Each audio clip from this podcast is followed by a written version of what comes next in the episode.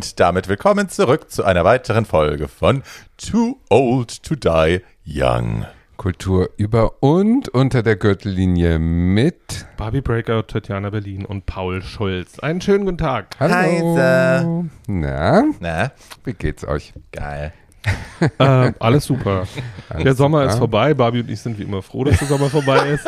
Ja, ich find's schrecklich. Ich warte immer, bis ich das kleine Herbstlied von Konstantin Wecker posten kann. Genau. And I think it's about that moment. Pretty much. Ja, der Sommer ist vorbei. Ähm, und äh, I'm okay with that. Vermisst. Ich nicht. Ich vermisse es total. Ich liebe heiße Temperaturen. Also ich mag es einfach gerne. Ich, es ist halt so. Ich vermisse die Zeiten am Teufelssee und ich vermisse am Meer und ich vermisse sowieso alles, was, äh, wenn es nicht warm ist. Ich würde am liebsten irgendwo wohnen, wo es immer warm ist, das ganze Jahr. Und als Rentner werde ich als erstes, glaube ich, äh, so ein Jahr wegfahren in die Sonne. Tatjana zieht an einen Hochofen. Die gibt's Also ich- nicht mehr, das erzähle ich nachher noch. könnte mir sehr gut vorstellen, irgendwo zu leben, wo es das ganze Jahr Frühling und dann Herbst ist und zwischendrin fünf Tage Sommer und so 20 Tage Winter. Und Neuseeland. dann bin ich echt happy. Okay. Ist das so? Neuseeland, ja. Neuseeland ist der Neuseeland ist der ewige Frühling, dann ein bisschen Sommer, ein kleines bisschen Herbst, ein kleines bisschen Winter und dann Ich- wieder Frühling. Ich, Ich brauche aber viel Herbst. Also ich brauche schon, ich brauche diese, ich Herbst brauche Naja, so vier Wochen, du kriegst so vier bis Okay, sechs Wochen Herbst. Also, that. Ich so. mache das wie diese ganzen Beatnik-Schriftsteller. Ich fahre später dann Nach nach, Marrakesch. Tanga oder Marrakesch, genau. Ja, das kommt. da als ich Dirty ich wollte gerade sagen, das kommt auch auf die Hitze an. Also gegen trockene Hitze habe ich überhaupt. Marrakesch nichts. ist aber nicht trocken. Ja, eben. Marrakesch ist Ähm, eklig. Also ich habe nur so Mich gegen, nicht. Also Dieses Schwüle mag ich auch gerne in Rio oder in Dar es Salaam. ja, das hasse ich halt. Mm. Da Wir war waren ja mal in der Wüste in Marokko, da waren 50 Grad und ich, Hitze, hassende Kartoffel, hab's geliebt. das geht mir aber auch Ganz so. trockene 50 Grad Hitze ist super für mich. So, wirklich. I Ja, can't deal ja, with ja. that. Ja, ja, die trockene Hitze finde ich super. fuhren wir Richtung Marrakesch und die Temperatur droppte auf irgendwas über Mitte 30, aber es war halt so feucht und ich bin gestorben. Ja, ich hasse halt, Ja. da geht es uns gleich. Ich hasse es halt feucht, äh, schweißgebadet aufzuwachen, dann Ja. zu duschen und drei Minuten später ist man schon wieder schweißgebadet. I hate it. Da brauchst du gar nicht duschen. Lass es einfach weg. Aber das es stimmt uns gut ein auf den heißen Herbst, der uns erwartet. Yay! Yay. Und die super heiße Wahl. Super heiß, was uns erwartet. Hot. Und deswegen machen wir auch eine super heiße Sendung heute Yes. zur Wahl, hör mal. Hör Aber mal. zur Wahl heißt auch, ähm, naja, also kulturell angehaucht ähm, Ja. und über die Politik, die uns alle hier schwitzen lässt. Im Guten Apropos Bösen. Politik, die uns schwitzen lässt, äh, richtig heiße Politiker? Gibt es die? Ja. Also es gibt so die offensichtlichen, finde ich, und dann gibt es so ein paar Guilty Pleasures. Prince Harry. nee, nee, nee, that, that wouldn't be guilty, really. Ich habe, also ich fand zum Beispiel einen jungen George W. Bush fand ich wahnsinnig hot. I, I'm saying guilty. It is a guilty. Aber wobei, wobei, ich kann gar nicht sagen, weil irgendwie ein junger Joe Biden. also very, es gibt dieses eine very, Bild, very es nice. gibt dieses eine Bild, wo wir alle, we flooded our basements collectively. Aber sah der wirklich so aus, wenn er sich bewegt hat? We don't know. Ich glaube schon. Ein junger John McCain, zu dem komme ich heute auch noch, äh, war auch sehr, sehr nice. Da Also, bin ich eher auf dieser Kennedy-Schiene. Diese Brüder ja, Kennedy, dieses schwierige. dickschwänzig und rückenmarkskrank, äh, Waren die die waren heiß. Ja, Iren, also das waren Iren. Rothaarige Iren mit Sommersprossen haben alle dicke Schwänze. Das ist halt so. ein Naturgesetz. Alle. Sogar Immer. Rose Immer, hatte einen immer. dicken Schwanz.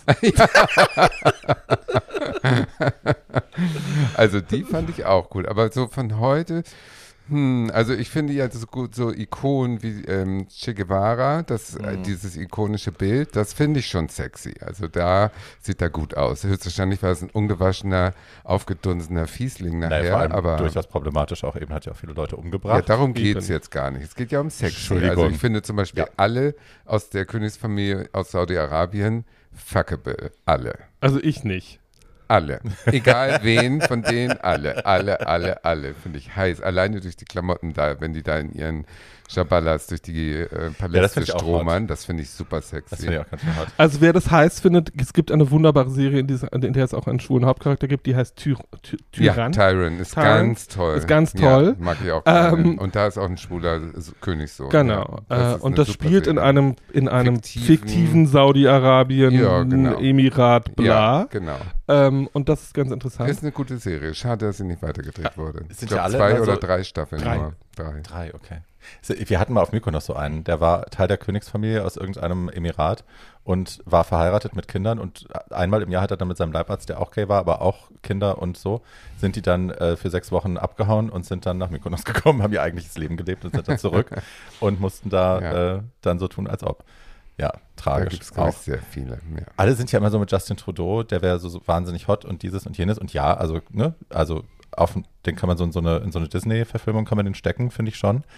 Und yes, she's cute. Aber es ist auch immer so ein bisschen staged, finde ich. Es ist immer so ein bisschen, guck mal, ich mit den Schulen und ich winke jetzt hier. Guck mal, ich mit den Schwulen und ich winke jetzt hier, ist für mich ja schon schwul.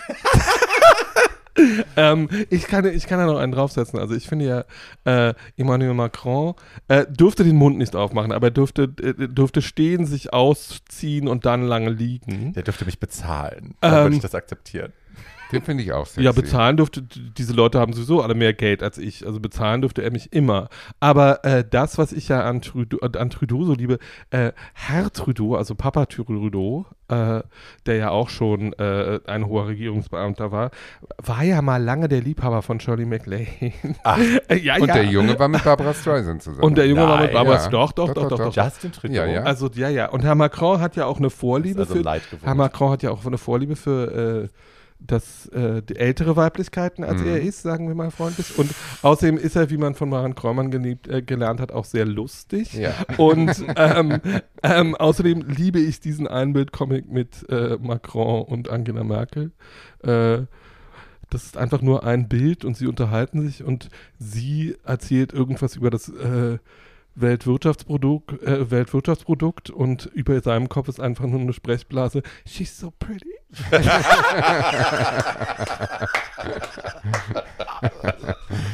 ja, der hat da so sein Fable, das glaube ich auch. Ja, und good for him. Ja. Good for him. And good for her. And good for her. Kähnen lernst du segeln, würde Lilo Wandes jetzt sagen. ja. Auf alten Meeren lernt man reiten. Ja. Hi. Wir sind schon wieder unter der Gürtellinie. I Ja. Ja. So, äh, wir wollten ja eigentlich, aber das sind ja über, die können wir ja alle nicht wählen. Che Guevara ist tot. Ja. Und keiner von uns wählt in Kanada oder Frankreich. Oder in Saudi-Arabien. Oder na, in Saudi-Arabien wird er generell nicht gewählt, Nicht so oft, ich. Nee. das ist ja so ein bisschen das Problem an diesem Land. Ein bisschen. Ähm, so, habt ihr denn schon gewählt? Aber die haben Haare. Ich habe schon gewählt, super. ja. Ich ja, ich habe auch schon gewählt. Yay. Drei Briefwahl-Uschis hier. Ja, drei Briefwahl-Uschis. Reden wir darüber, was wir gewählt haben? Ja. Ja. Ich kann gerne darüber reden, was ja, ich gewählt genau. habe. Ich auch. Ich habe Zweitstimme grün gewählt. So, weil ich, ne, man möchte gerne Schlimmeres verhindern. Und ansonsten alles links wie immer. Ich habe alles grün gewählt. Auch schön. Ähm, ich habe Zweitstimme SPD gewählt, äh, weil ich äh, nicht möchte, dass Herr Laschet Kanzler wird und ich nicht glaube, dass, äh, also ich habe erst vor zwei Wochen gewählt. Mhm. Wir befinden uns, wenn, äh, diese Folge wird drei Wochen vor der Wahl aufgenommen, das muss man äh, dazu sagen. Ähm, und ich glaube nicht, dass die Grünen ähm, es schaffen, äh, genug Zweitstimmen zusammenzukriegen, um den Kanzler zu, oder die Kanzlerin in dem Fall zu stellen. Ähm, und da ich definitiv nicht möchte, ähm, dass äh, Herr Laschet Kanzler wird, ähm, Du hast taktisch gewählt. Habe ich taktisch gewählt, weil ich so, ich habe, weil bei allem anderen, auch in Berlin und äh, so, ich habe allem links gewählt, aber Zweitstimme SPD, weil ich Herrn Scholz für das kleinste Übel halte. Ich finde Herrn Scholz immer noch sehr übel, um das der SPD mal aufs Brot zu schmieren. Äh, und finde auch, dass es innerhalb der SPD äh, andere Leute gegeben hätte, die ich da eher gesehen hätte. Ähm, aber ähm, und ich habe auch, ich habe auch zum ersten Mal seit bestimmt 20 Jahren mit der Zweitstimme SPD gewählt. Ähm, aber ich glaube halt nicht. Ähm, naja, und wenn es jetzt nicht zu Rot-Rot-Grün kommt, werde ich das auf ewig übel nehmen. Ähm, und wenn es zu Rot-Grün kommt, werde ich richtig kotzen, weil ich bin alt genug, um mich an die letzte rot-grüne Regierungskoalition noch zu erinnern. Und die haben viel, viel, viel Bockmist veranstaltet. Ja, aber daraus haben sie hoffentlich gelernt. Also hoffe ich. Ich habe mit dem Herzen gewählt und mein Herz wählt grün. Warum? Weil die, wenn ich mir die ganzen Wahlprogramme angucke, doch äh, in der Realpolitik am meisten für Homosexuelle und Lesben und alles in dem Spektrum getan haben. An Regierungsverantwortung. Hm. Also beteiligt in Regierungen haben sie am meisten für mich getan. Und das ist für mich der ausschlaggebende Grund. Abgesehen davon finde ich eine Kanzlerin gut nach der Merkel-Erfahrung, also lieber Frau als Mann. Ich glaube halt nur nicht, dass Und, Frau Baerbock ähm, nee, glaube ich auch Merkel nicht. Glaube ich auch Kaliber nicht. ist. Nein, das glaube ich auch nicht. Aber sie ist immer eine Frau und wenn sie den schicken äh, Robert oder wie er heißt als ähm, Vertretung hat da, dann geht das Ich schon. sage jetzt mal was sehr Böses. Ich glaube, wenn die Grünen Herrn Habeck aufgestellt hätten, Natürlich, äh, wären sie jetzt äh, Ja. sicher, ganz äh, bestimmt. wäre Herr Habeck jetzt sicher Kanzler. Aber ich will Ähm. sie auch deswegen, weil sie so einen unfairen Gegenwind, äh, zu Ja. dem fairen Gegenwind kriegt sie auch einen unfairen Ja. Gegenwind. Und Total. Da, das finde ich äh, fies und deswegen will ich alleine schon deswegen Ja. würde ich die Frau wählen. Habe ich Egal- gerade Fast egal welche Partei. habe ich gerade rausgehört, dass bei euch auch eine Bewunderung, eine gewisse oder eine, ein Respekt für Frau Merkel mitschwingt? ja, bei mir schon. Also Frau Merkel ist ja das, ich habe das ja in diesem Podcast auch schon öfter gesagt, äh, Frau Merkel ist im besten Sinne eine ostdeutsche Protestantin, also eigentlich Sozialdemokratin. Hm. Ähm, und Frau Merkel hat in den letzten 16 Jahren ein paar Sachen gemacht, Entschuldigung, äh, an denen viele Männer gescheitert werden. Hm. Äh, und hat das mit einer, mit viel Fleiß und mit viel Rückgrat und mit viel Chutzpe ähm, und mit einer gewissen Form von Selbstironie gemacht. Und ich finde, ähm, Ja, ich, die Gott. ist eine der wenigen, die ich angucke und sage, Mädel, alles, was du hier machst, nach außen, so diese ganze Frisur und diese Jacke und so, das ist alles Kostüm. Und du hast dich eigentlich von deinen Grundüberzeugungen in den letzten 16 Jahren nicht verändert. Ähm, und das finde ich sehr respektabel. Und die ist die einzige, auch wenn ich mit über 50 Prozent ihrer politischen Entscheidungen überhaupt nicht einverstanden bin, äh, wo ich sagen würde, das ist das und das sind andere, so, das ist das Format äh, Willy Brandt, das ist das Format äh, Hans-Jochen Vogel, das sind, äh, oder Hildegard Tambrücher, äh, das sind Leute, die für ihre Überzeugungen einstehen, egal ob es der eigenen Partei passt oder nicht und egal ob es dem äh, Wahlvolk passt oder nicht. Und ich glaube, dafür wird sie auch geschätzt. Glaube ich auch. Also Und daran die, man sich erinnern. die hat sich ähm, natürlich unkenntlich gemacht. Also ihre eigenen Überzeugungen äh, sind ja kaum auszumachen, weil Das sie perfektioniert hat, keine Angriffsfläche zu geben. Aber natürlich sind diese eigenen Überzeugungen da und zeigen sich dann äh, indirekt sozusagen. Also die sagt ja nie ihre Meinung, die ist ja immer nach dem Wind, nach außen hin. Aber das muss sie höchstwahrscheinlich heutzutage so sein, weil sie sonst viel zu angreifbar wäre. Die hat sich ja wirklich äh, mit einer Mauer umgeben, die ist nicht zu durchbrechen. Und diese Mauer besteht aus diesem äh, Unbestimmten sozusagen, dass sie nicht lesbar ist für, für die meisten. Aber trotzdem gebe ich dir total recht, dass sie ihren, ihre Richtung nie verändert hat und dass sie äh, sich selber treu geblieben ist von ihren Überzeugungen und sich nicht korrumpieren ließ ähm, wie Kohl oder so nach den langen Jahren. Und außerdem hat sie in super schweren Krisen eigentlich irgendwie gezeigt, dass sie das Land ganz gut mehr oder weniger durch die Stürme gebracht hat bisher. Also es hätte auch alles ganz anders ausgehen können. Also ich glaube, Frau Merkel, das, was ich Frau Merkel, wofür sie meinen tief empfundenen Respekt hat, äh, ist einfach ihre Rolle in der Flüchtlingspolitik. Ja. Ich nenne das immer Krise. Flüchtlingskrise, weil es keine, äh, äh, so, ähm, weil einfach zu sagen, egal was der rechte Flügel der Partei ja, sagt und egal, äh, was jetzt irgendwie ein äh, viele in der Bevölkerung sagen, wir sind ein Menschenstaat und wir nehmen andere Menschen auf.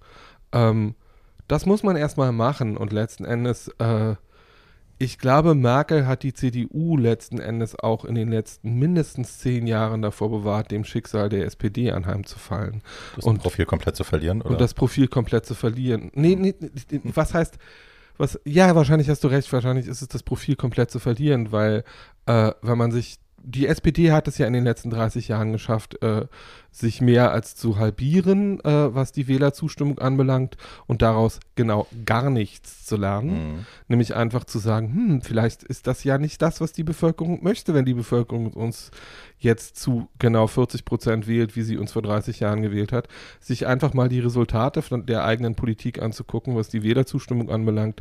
Ähm, und ich glaube, wie man jetzt mit den Zustimmungswerten für Herrn Laschet und den daraus resultierenden Wahlergebnissen sieht, ähm, war Angela Merkel in den letzten zehn Jahren die CDU und Leute haben Angela Merkel gewählt und eigentlich Ja. nicht die CDU. Ja. Ähm, und jetzt, wo sie nicht mehr kandidiert, äh, ist Herr Laschet der unbeliebteste von den drei kan möglichen Ja, Kanzlerkandidatinnen. aber das ist auch gut so. Nach so, einer ausge nach so einer langen Zeit ist eine Partei ausgebrannt und dann muss sie auch gewechselt werden. Die müssen in die Opposition, wie FDP auch. Der FDP hat, ich meine, keine Sympathie für die FPT, FPD, aber sie hat FDP. FDP, aber sie hat ähm, auf jeden Fall äh, diese Oppositionszeit gebraucht, um sich wieder irgendwie ein bisschen wenigstens zu regenerieren. Und das muss die CDU Dafür machen auch sie jetzt haben. den inhaltfreisten Wahlkampf Ja, aller Zeiten. total, alles scheiße. Aber es tut denen gut, denn in die Opposition zu wandern, finde ich. Äh, dass die Hälfte dieser Sesselpupser ihren Job verlieren, dann sollen die bei der BVG anfangen und U-Bahn-Fahrer werden.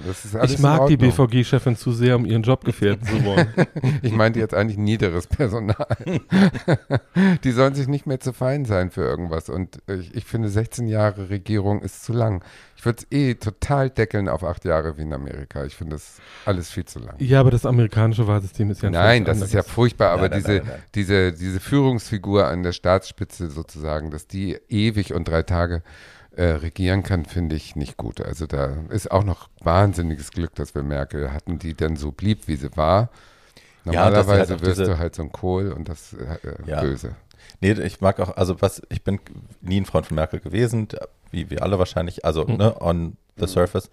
Aber ich mochte die Paarung einer, dass sie die Ratio einer Wissenschaftlerin hatte und das Herz einer Protestantentochter, also dass da ein großer, Das eine große Liebe zur Menschlichkeit und auf der anderen Seite eben auch ein Sinn fürs Machbare und das, was, ne, was Folgen sind und so, und das alles zu kombinieren in, ja, das mochte ich gerne, auch wenn der, ne, der ganze neoliberalistische Scheiß äh, wirklich nicht meins war. Ja, und dass sie, homo, Aber, dass hey, sie halt, hom ja. dass sie, dass sie halt homophob Bauchgefühl ist, ne? und so, ja, genau. Aber ja, ich glaube, wir werden noch oft an sie denken und uns denken, ach Glaube Mensch, ich auch. Das war ganz schön mit der. wäre das ja. nicht schön mit dir, Ja, Mutter. das glaube ich auch. Was sind denn eure Prognosen? Was glaubt ihr denn, wer macht es tatsächlich? Macht's Laschet oder? Das ist eine gute Frage, die ich im Moment nicht Kann's auch nicht beantworten kann. beantworten. Ich hoffe, also ich hoffe, der Laschet-Zug ist abgefahren. Ich finde, Laschet ist super im Karneval, als Chef der Kölner Karnevalgarde. Ne, so ein jovialer Opa, der immer irgendwelche Dönsches erzählt, dafür ist er ja wirklich perfekt. So sieht er auch aus und so verhält er sich, alles gut. Aber als Landesvater, No. nee. Na, Laschet ist halt so ein bisschen der peinliche Onkel auf einer Familienfeier. Genau, ne? genau, Der nach dem genau. dritten Schnaps auf einmal anfängt, Genau, irgendwelche jüngeren. Frauen Ja, anzuklatschen. genau. Das ist genau Arschkneifen und so. Ja, ja. Genau der. Very that. Und der Scholz ist halt äh, so ein Bürokrat, ne? Ich glaube nicht, dass der schon mal in seinem Leben so richtig einen Arsch geleckt gekriegt hat. Nee, glaube ich einfach nicht. Und das fehlt, das merkt man. Dem fehlt eine gewisse lebensnahe Erfahrung. Ich, ja, aber, also Entschuldigung, glaubst du denn wirklich, Frau Baerbock, äh, also, Hat schon mal Mein- den Arsch geleckt bekommen? Ist ja, doch, kann Frage? ich mir schon vorstellen, weil die ist jünger. Die ist jünger und die ist wenigstens, also ich meine, die ist auch Parteifunktionärin und das finde ich immer schwierig, wenn solche Parteisoldaten Karriere machen, ohne ein Leben gelebt zu haben. Aber die ist wenigstens noch so jung, dass die so ein ähm, so, ein, so ein Blick aufs Leben außerhalb der Blase hat, hoffe ich. Und der Scholz-Zug ist abgefahren. Der lebt in dieser Blase seit 100 Jahren und der ist ein Produkt dieser Blase. ich Fertig. gebe dir total recht, dass man mit Scholz weiß, was man kriegt, nämlich einen Funktionär. Ja. Ähm, und ähm, Herr, Herr Scholz ist nicht so eitel wie Herr Schröder. Mhm. Ähm, und Frau Baerbock hatte, na, hatte bei mir, und ich rede jetzt nur von mir, äh, nach dem Doppelinterview mit, äh, äh, mit ihrem nicht antretenden Co-Kandidaten gründlich verschissen, weil ähm, diese Präsentation, ähm, die hat genau das, was ich an Merkel als Wissenschaftlerin schätze, nämlich ähm, den, den ruhigen Angang und das Uneitle und sich die, die Fakten angucken und dann beurteilen.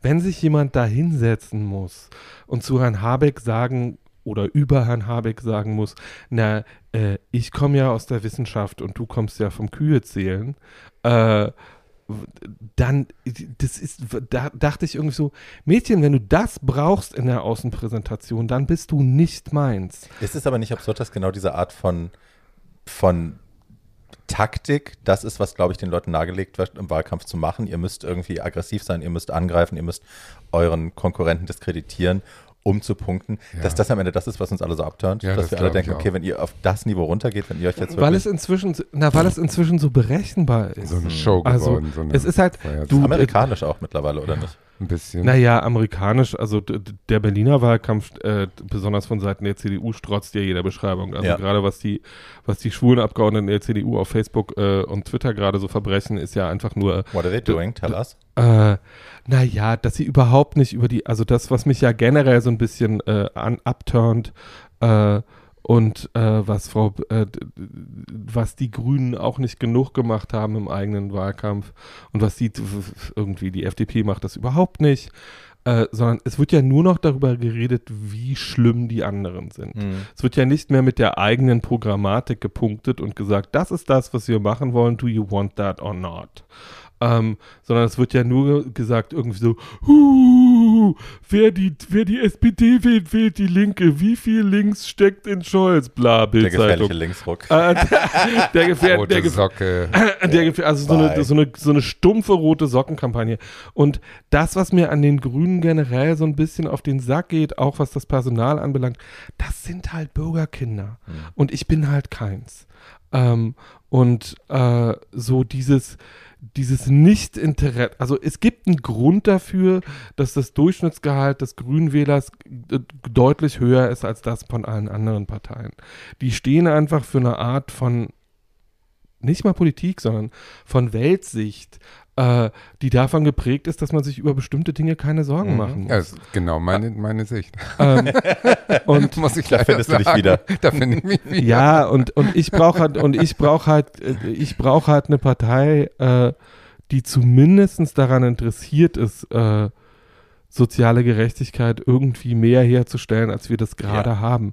Über die Wege und über die Mittel kann man sich gerne unterhalten, aber sich einfach hinzustellen und zu sagen, äh, Umweltverschmutzung wird übrigens nicht, wird übrigens besser, wenn wir jetzt alle anfangen, Bio-Baumwolle zu kaufen oder nur noch einmal die Woche Fleisch zu essen Right. und dabei selber dreimal die Woche in irgendeinem Flieger zu sitzen, ist mir einfach zu blöd. Ja, und das ist ja auch ein auch. Problem der Grünen generell. Also auch hier auch in Berlin, ne, dass sie Entscheidungen treffen, die dann halt, die sehen auf dem Papier aus, als wäre es äh, Klimaschutz, aber am Ende ist es halt dann irgendwie auch nicht durchdacht. Und dann, ne, dann haben sie ganz Kreuzberg ist irgendwie dicht gemacht, das ist als Privatstraßen jetzt hier bei uns, Frangelkiez und so. Äh, ja, aber wohin mit den Autos? Die stehen jetzt alle rum, Naja. man kommt irgendwo durch. Äh, also es macht alles Also ist halt so eine, ist halt so eine ist Klein, halt so kleinen Menschen müssen, müssen ihre Läden zumachen, weil keiner mehr ranfahren kann. schon sind kleine, kleine, kleine Menschen. Also meine Frage ist halt, wenn man mir die Frage, okay, ich bin gar nicht dagegen, die Innenstadt autofrei zu machen, aber wenn man mir meine Frage, wie kommt eine meiner besten Freundinnen aus Köpenick, die Krankenschwester ist, äh, zu ihrem Job in Spandau ohne eigenes Auto morgens um fünf Mit einem subventionierten Lastenfahrrad. Haben wir doch jetzt gelernt. bei Wind und Wetter Natürlich. und schwanger. Nein, wisst ihr was? Das Wir ist eine sind gute im Idee. Klein-Klein. Im Klein-Klein machen die alle Scheiß. Jede Partei macht im Prinzip im Klein-Klein Scheiß, weil, und das ist meine Theorie, keine in die Zukunft gucken kann. Die können doch nicht den großen Wurf, ne, wir brauchen nur ans Klima zu denken. Keine Partei hat das richtige Rezept. Aber weil es ist doch keine jetzt- Partei langfristig denkt. Die Aber- denken alle in den nächsten fünf äh, Wahlperioden, wenn wir Glück haben, denken sie 20 Jahre voraus, aber meistens auch nicht, sondern sie denken immer nur der nächsten Umfrage hinterher und haben nicht das, äh, den Blick aufs große Ganze und sind nicht uneigennützig genug an Ja, die, die Zukunft Frage ist halt, zu wie du gewählt wirst, wenn du den, das große Ding im Blick hast und sagst, okay, wir denken die nächsten 20 Jahre voraus. Du brauchst ja wahrscheinlich als Partei, um gewählt zu werden, kleine Erfolge, wo die dann sehen können, ach guck mal, jetzt haben sie die Innenstadt autofrei gemacht, yay. Darf, ne? Ja, da, aber das würde mich ja nicht aufregen und ich glaube die Masse der Leute auch nicht, wenn sie begreifen würden, warum und was das Ziel dahinter und äh, wie sehen die Schritte aus, die dahin führen. Das wird ja nicht gemacht. Es wird einfach die Frankenstraße zugemacht und die Läden gehen pleite. Das ist ja das, was passiert. Oder aber die wenn man den, um den Plan dahinter, ähm, wenn man das begreifen würde, das eine führt zum anderen und daraus kommt das und das und die Jobs fallen weg und die kommen dazu. Wenn man diese Vision hätte, die so einer hat wie dieser komische, verrückte ähm, Musk von Te Tesla, Ach, Elon dieser Musk. Typ, ähm, der muss ja eine Version haben, der Elon baut Musk ins ist gerade mit einem. Penis ins All geflogen. Ja, aber immerhin, äh, der, der, der baut da diese, diese komische Fabrik da jetzt am Rand von Berlin hin. Der hat eine Vision, die ihm sagt, diese Milliarde in den märkischen Sand gebaut ist irgendwie sinnvoll für das und das, was in der Herr Zukunft Musk, kommt. Herr Musk hat die Fabrik da, gewohnt, äh, da gebaut, weil er eine Milliarde dazu bekommen hat von unserem Geld. Und dann, ja gut, für uns, dann haben wir endlich mal das Geld sauber in die Zukunft investiert. Und dann hat er noch weitere Pläne, die sich irgendwie mit Penissen im Weltraum beschäftigen. War das Auch nicht Jeff okay. Bezos, der mit als Beide. So, Beide. Innerhalb von wenigen Tagen. Ah, Ja. die sind Beide. alle verrückt. Aber ich, was ich damit sagen will, ist, dass diese Vision, wer hat gesagt, wer Vision hat, soll zum Arzt gehen? Schröder? Ich glaub, ich, Einer der Politiker ist ja so ein berühmter Spruch, wer Vision hat, soll zum Arzt gehen. Aber I ich, keep my nee, visions We- to Wehner. Wehner damals hat das Stevie gesagt. Nicks. Und äh, ich finde aber, das ist gut, wenn sollte man, man so eine christlicher große, Politiker aber nicht. wenn man so eine große, ähm, ähm, wie soll ich sagen, so eine große Agenda dahinter spürt. Und das ist halt bei den Grünen, das spüre ich, dass die, dass die wenigstens sich ein bisschen Gedanken über die Zukunft machen. Ja, nur wenn es um, Sozial, ähm, um Sozialpolitik geht, wird es dann schwierig. Ja, genau. Und dann um geht es in die Mühen um- des Alltags und da wird es dann schwierig. Da gebe ich dir vollkommen Wenn recht. es um sowas ein, wenn es um sowas Einfaches geht, wie um die Frage, wo soll das Geld dann herkommen? Und wenn dann irgendjemand sagt, hm, ich hätte so wie ich zum Beispiel, ich hätte die Erbschaftssteuer gerne wie, wieder auf dem Niveau, wie sie unter Kohl war und würde die Körper, Körperschaftssteuer gerne wieder einführen, also auch um Betriebsvermögen zu besteuern zu können, äh, dann zucken diese Ja, Bürgerkinder, ist weil sie doof. sich dann ausrechnen, hm, dann Ja. bleiben von den 600.000 oder 700.000, die ich von Papi und Mami ehre, für, erbe, für nichts tun, vielleicht nur 350.000 übrig. Möchte ich das eigentlich? Das ist ein ganz guter Punkt. Ich habe in meinem Freundeskreis auch Leute, die durchaus sonst, wenn wir über Politik gesprochen haben, vor der Wahl, bevor das jetzt äh, aktueller wurde, immer gesagt, ja, natürlich, wir müssen das Klima und wir müssen dies und wir müssen das. Äh, jetzt aber plötzlich so, oh ja, nee, also die Grünen kann man ja nicht wählen, weil dann kann ich ja, also wir haben gerade ein neues Auto gekauft und so und dann muss ich ja das, ähm, also da, wo es an den persönlichen Komfort ja, geht das und ist die an, Uneigennützigkeit, an die die. Brieftasche auch, dann plötzlich überlegt man dann doch nochmal, ob man das wirklich so möchte mit dem Klima oder Ja. ob es doch wichtiger Ja. ist, dass man Das in Auto der. Jetztzeit, in der Lebenszeit, die man noch hat auf diesem Planeten, wir werden es ja alle nicht mehr erleben, wie das Ding äh, komplett hops geht. Doch, wir werden es noch erleben. Wie der Planet komplett hops geht, ich glaube nicht. Na, wie der Planet komplett hops geht, weiß ich nicht, But aber die nächsten said. 30 Jahre werden schwierig. So. Ähm, aber ne, dass man dann den Komfort vorzieht vor äh, ja, das dem ist der größeren Mensch. Ganzen. Das ist das der ist Mensch. der Mensch, das glaube ich einfach. Ja, aber ne, auch da eine, würde uns eine gewisse Selbstlosigkeit gut zu Gesicht total, stehen. Wir haben total. trotzdem ein super komfortables Leben, wenn wir den Planeten irgendwie ja, hinterlassen du, wollen. Musst du mir nicht sagen. Hi. Ja, ja, nee, Absolut. ähm, Also ja, ja. ich kenne es ja an mir. Äh, äh, immer groß äh, das Wort des äh, Idealisten im Mund, aber Müll nicht trennen, weißt du? ja, so sofort im. Flieger wieder. Ja, ja, genau. Sofort wieder ein Billigflieger, sobald Corona das erlaubt hat und so. Hi. Das ist, äh, das ist, das ist äh, meine, meine Fehlbarkeit. Aber apropos Fehlbarkeit, ich wollte noch was zu der Baerbock sagen. Baerbeck. Beck, Baerbeck, Baerbeck? Nein. Baerbock. Baerbock. Okay. Ja, mich könnte mit sowas sofort kriegen, süß, weil ich habe keine Ahnung. Ich lese den Namen habe ihn schon wieder Baerbeck. vergessen. Auf jeden Fall denke ich, dass die äh, nicht Kanzlerin wird. Sollte sie äh, durch irgendwelche Zahlenwunder doch Kanzlerin werden, wird die richtig viele Fehler machen und wird in viele Fettnäpfchen treten und wird viele Fehler machen und, und, und.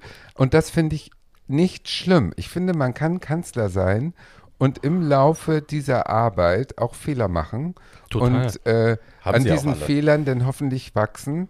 Und das würde ich ihr äh, nicht übel nehmen. Also ich finde nicht, dass da so eine idealisierte, perfekte Person drauf sitzen muss auf dem Nee, und ich meine, wir Sessel. sind alle alt genug. Wir erinnern Absolut uns an nicht. drei Kanzler alle oder erinnert einer von euch sich an vier? Warte Nein. mal, wer war vor Kohl? Schröder? Also ich erinnere mich, Schröder war Nee, nicht vor Schröder ich war erinnere nach. mich an Willy Brandt, an Helmut Ach so. Kohl, an Dann hast du vier. Willy Brandt Äh, nicht. an ich mich Schröder.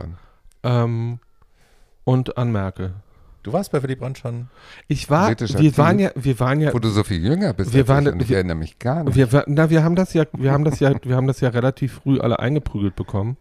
Ähm, also ich war mit 8, 9, 10 schon sowas ähnliches wie ein politisch denkender Mensch. oh ja. Gott, ich überhaupt nicht. Ähm, und naja, das hat was damit zu tun, wir haben ja, also im Osten war der Geschichtsunterricht ja anders. Wir haben ja, äh, wir haben ja sehr viel weniger über die Königshäuser genannt und sehr viel mehr über die, über die Arbeiterschaft. Ähm, und ob das jetzt gut war oder nicht, äh, das möchte ich an dieser Stelle überhaupt nicht beurteilen. Das hat mich jedenfalls geprägt. Was kann wichtiger sein als das Lernen über Königswald? Ja, finde ich auch. Also sonst wäre ich ja überhaupt nicht die Expertin, die ich bin. Also ich bitte dich. Das ist jetzt ganz dünnes Eis, Paul. Ganz dünnes Nein, Eis. sich einfach, sich einfach, sich, aber meine, meine Frage ist halt, meine, meine, meine Weltsicht ist halt, glaube ich, äh, eine etwas andere. Und meine, Was hat das jetzt mit Willy Brandt und deiner das hat, das, Erinnerung hat, zu tun? das hat was ganz Einfaches mit Willy Brandt zu tun. Willy Brandt war ein Arbeiterkind. Ähm, Ja, aber du warst doch noch gar nicht geboren, als er Kanzler war. ich bin 72 geboren, Und wann war der Kanzler? in den 70ern. Ah ja, okay. Also, und, also an Wiener kann ich mich nicht mehr erinnern, aber äh, da, weil da war ich nicht auf der Welt, aber Ich kann Ähm. mich sogar noch an Lübcke erinnern. Ich kann mich nur an die Birne erinnern. Sehr geehrte Damen und Herren, liebe. Darf ich ja nicht sagen, hat er ja gesagt. liebe Lesben und Lesbinnen. Lieber N, liebe N. Nein. Doch, Doch. in Afrika beim Meine Damen und. Herren, liebe N. Es gibt eine Platte. ja. Sehr geehrte Damen und Herren, liebe N. Ehrlich. Und der hat ja, es gibt eine Schallplatte von, von dieser Satire äh, Titanic oder was, von der Zita- Titanic-Zeitschrift. Und da sind die ganzen Fauxpas, die ja bei den ganzen internationalen Reden, der hat ja ein Ding nach dem anderen rausgehauen. Und das war ja unser Bundespräsident. Und da gibt es eine ganze Platte von, du schreist Oh dich weg. Gott. Also heutzutage ist es tragisch. Also komischerweise-. Tatjana hört noch Schallplatten, ich lieb's. Ja, Ähm, Unsere Vinylkönigin. ja, die blaue Tina Turner the best. Ich habe nur eine hellblaue Depeche Mode, geht das? Ja.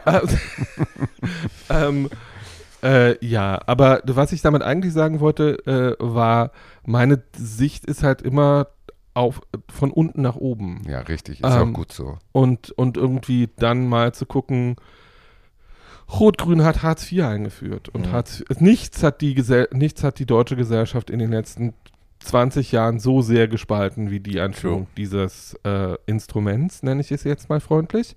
hat auch am Ähm, Ende dafür gesorgt, dass ne, so, auch die, der rechte Flügel wieder so viel an Zulauf bekommen hat. Hängt ja auch damit zusammen mit. naja, ich, das Der rechte Flügel also der darüber, Linken meinst du? da- Oder? Nein. Meinst du den rechten Naja, darüber Okay. können wir auch nochmal reden, weil es ist ja ein großes Gerücht, dass die AfD von Leuten gewählt wird, denen es finanziell nicht gut geht.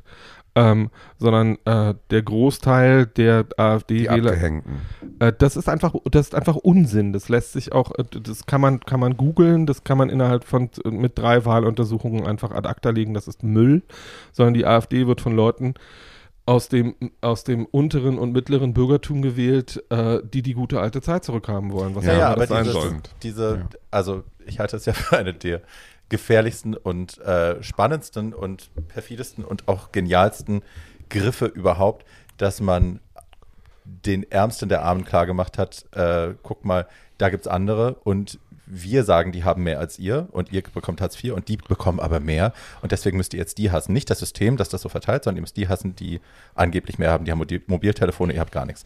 So, das meinte ich. Ja, natürlich ist es das, aber das liegt ja daran, äh, das Grundproblem ist, dass in Deutschland so getan wird, als hätten wir keine Klassengesellschaft.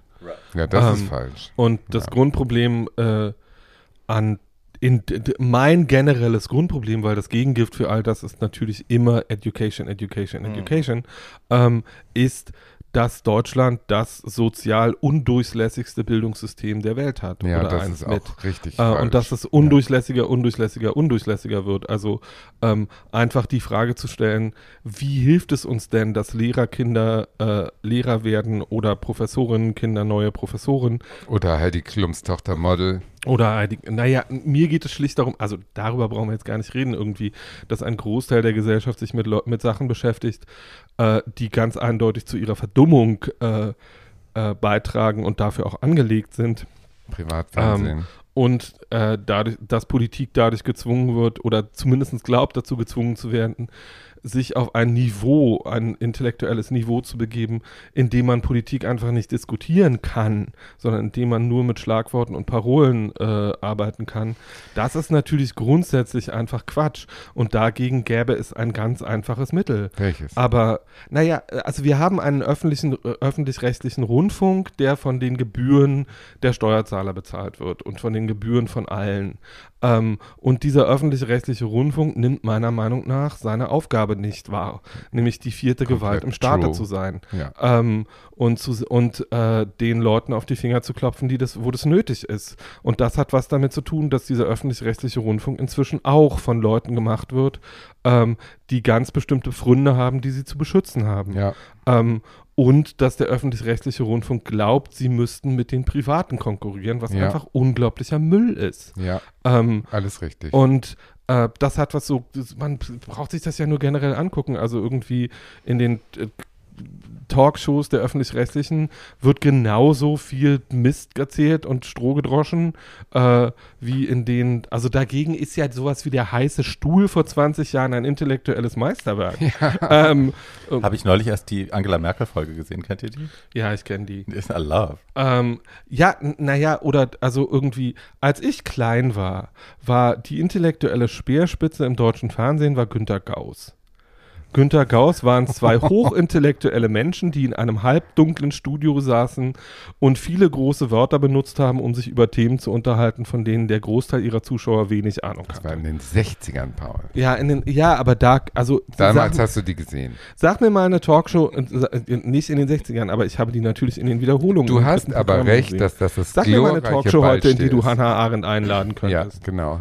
Gar nicht. Gar Ja, nicht. Gar nicht. Frau die Arendt wäre würde ein. No-Name sozusagen. Die wäre ein No-Name. Und das werfe ich natürlich auch Kohl wie Merkel vor, dass sie uns in diese bleiernde Zeit ge äh, ge reingesiecht haben, in der wirklich der Verstand einfach zugunsten des Fernsehens und der, der äh, Berieselung von Nichtigkeiten geschrumpft ist. Man kann sein Publikum dumm machen und das haben sie geschafft.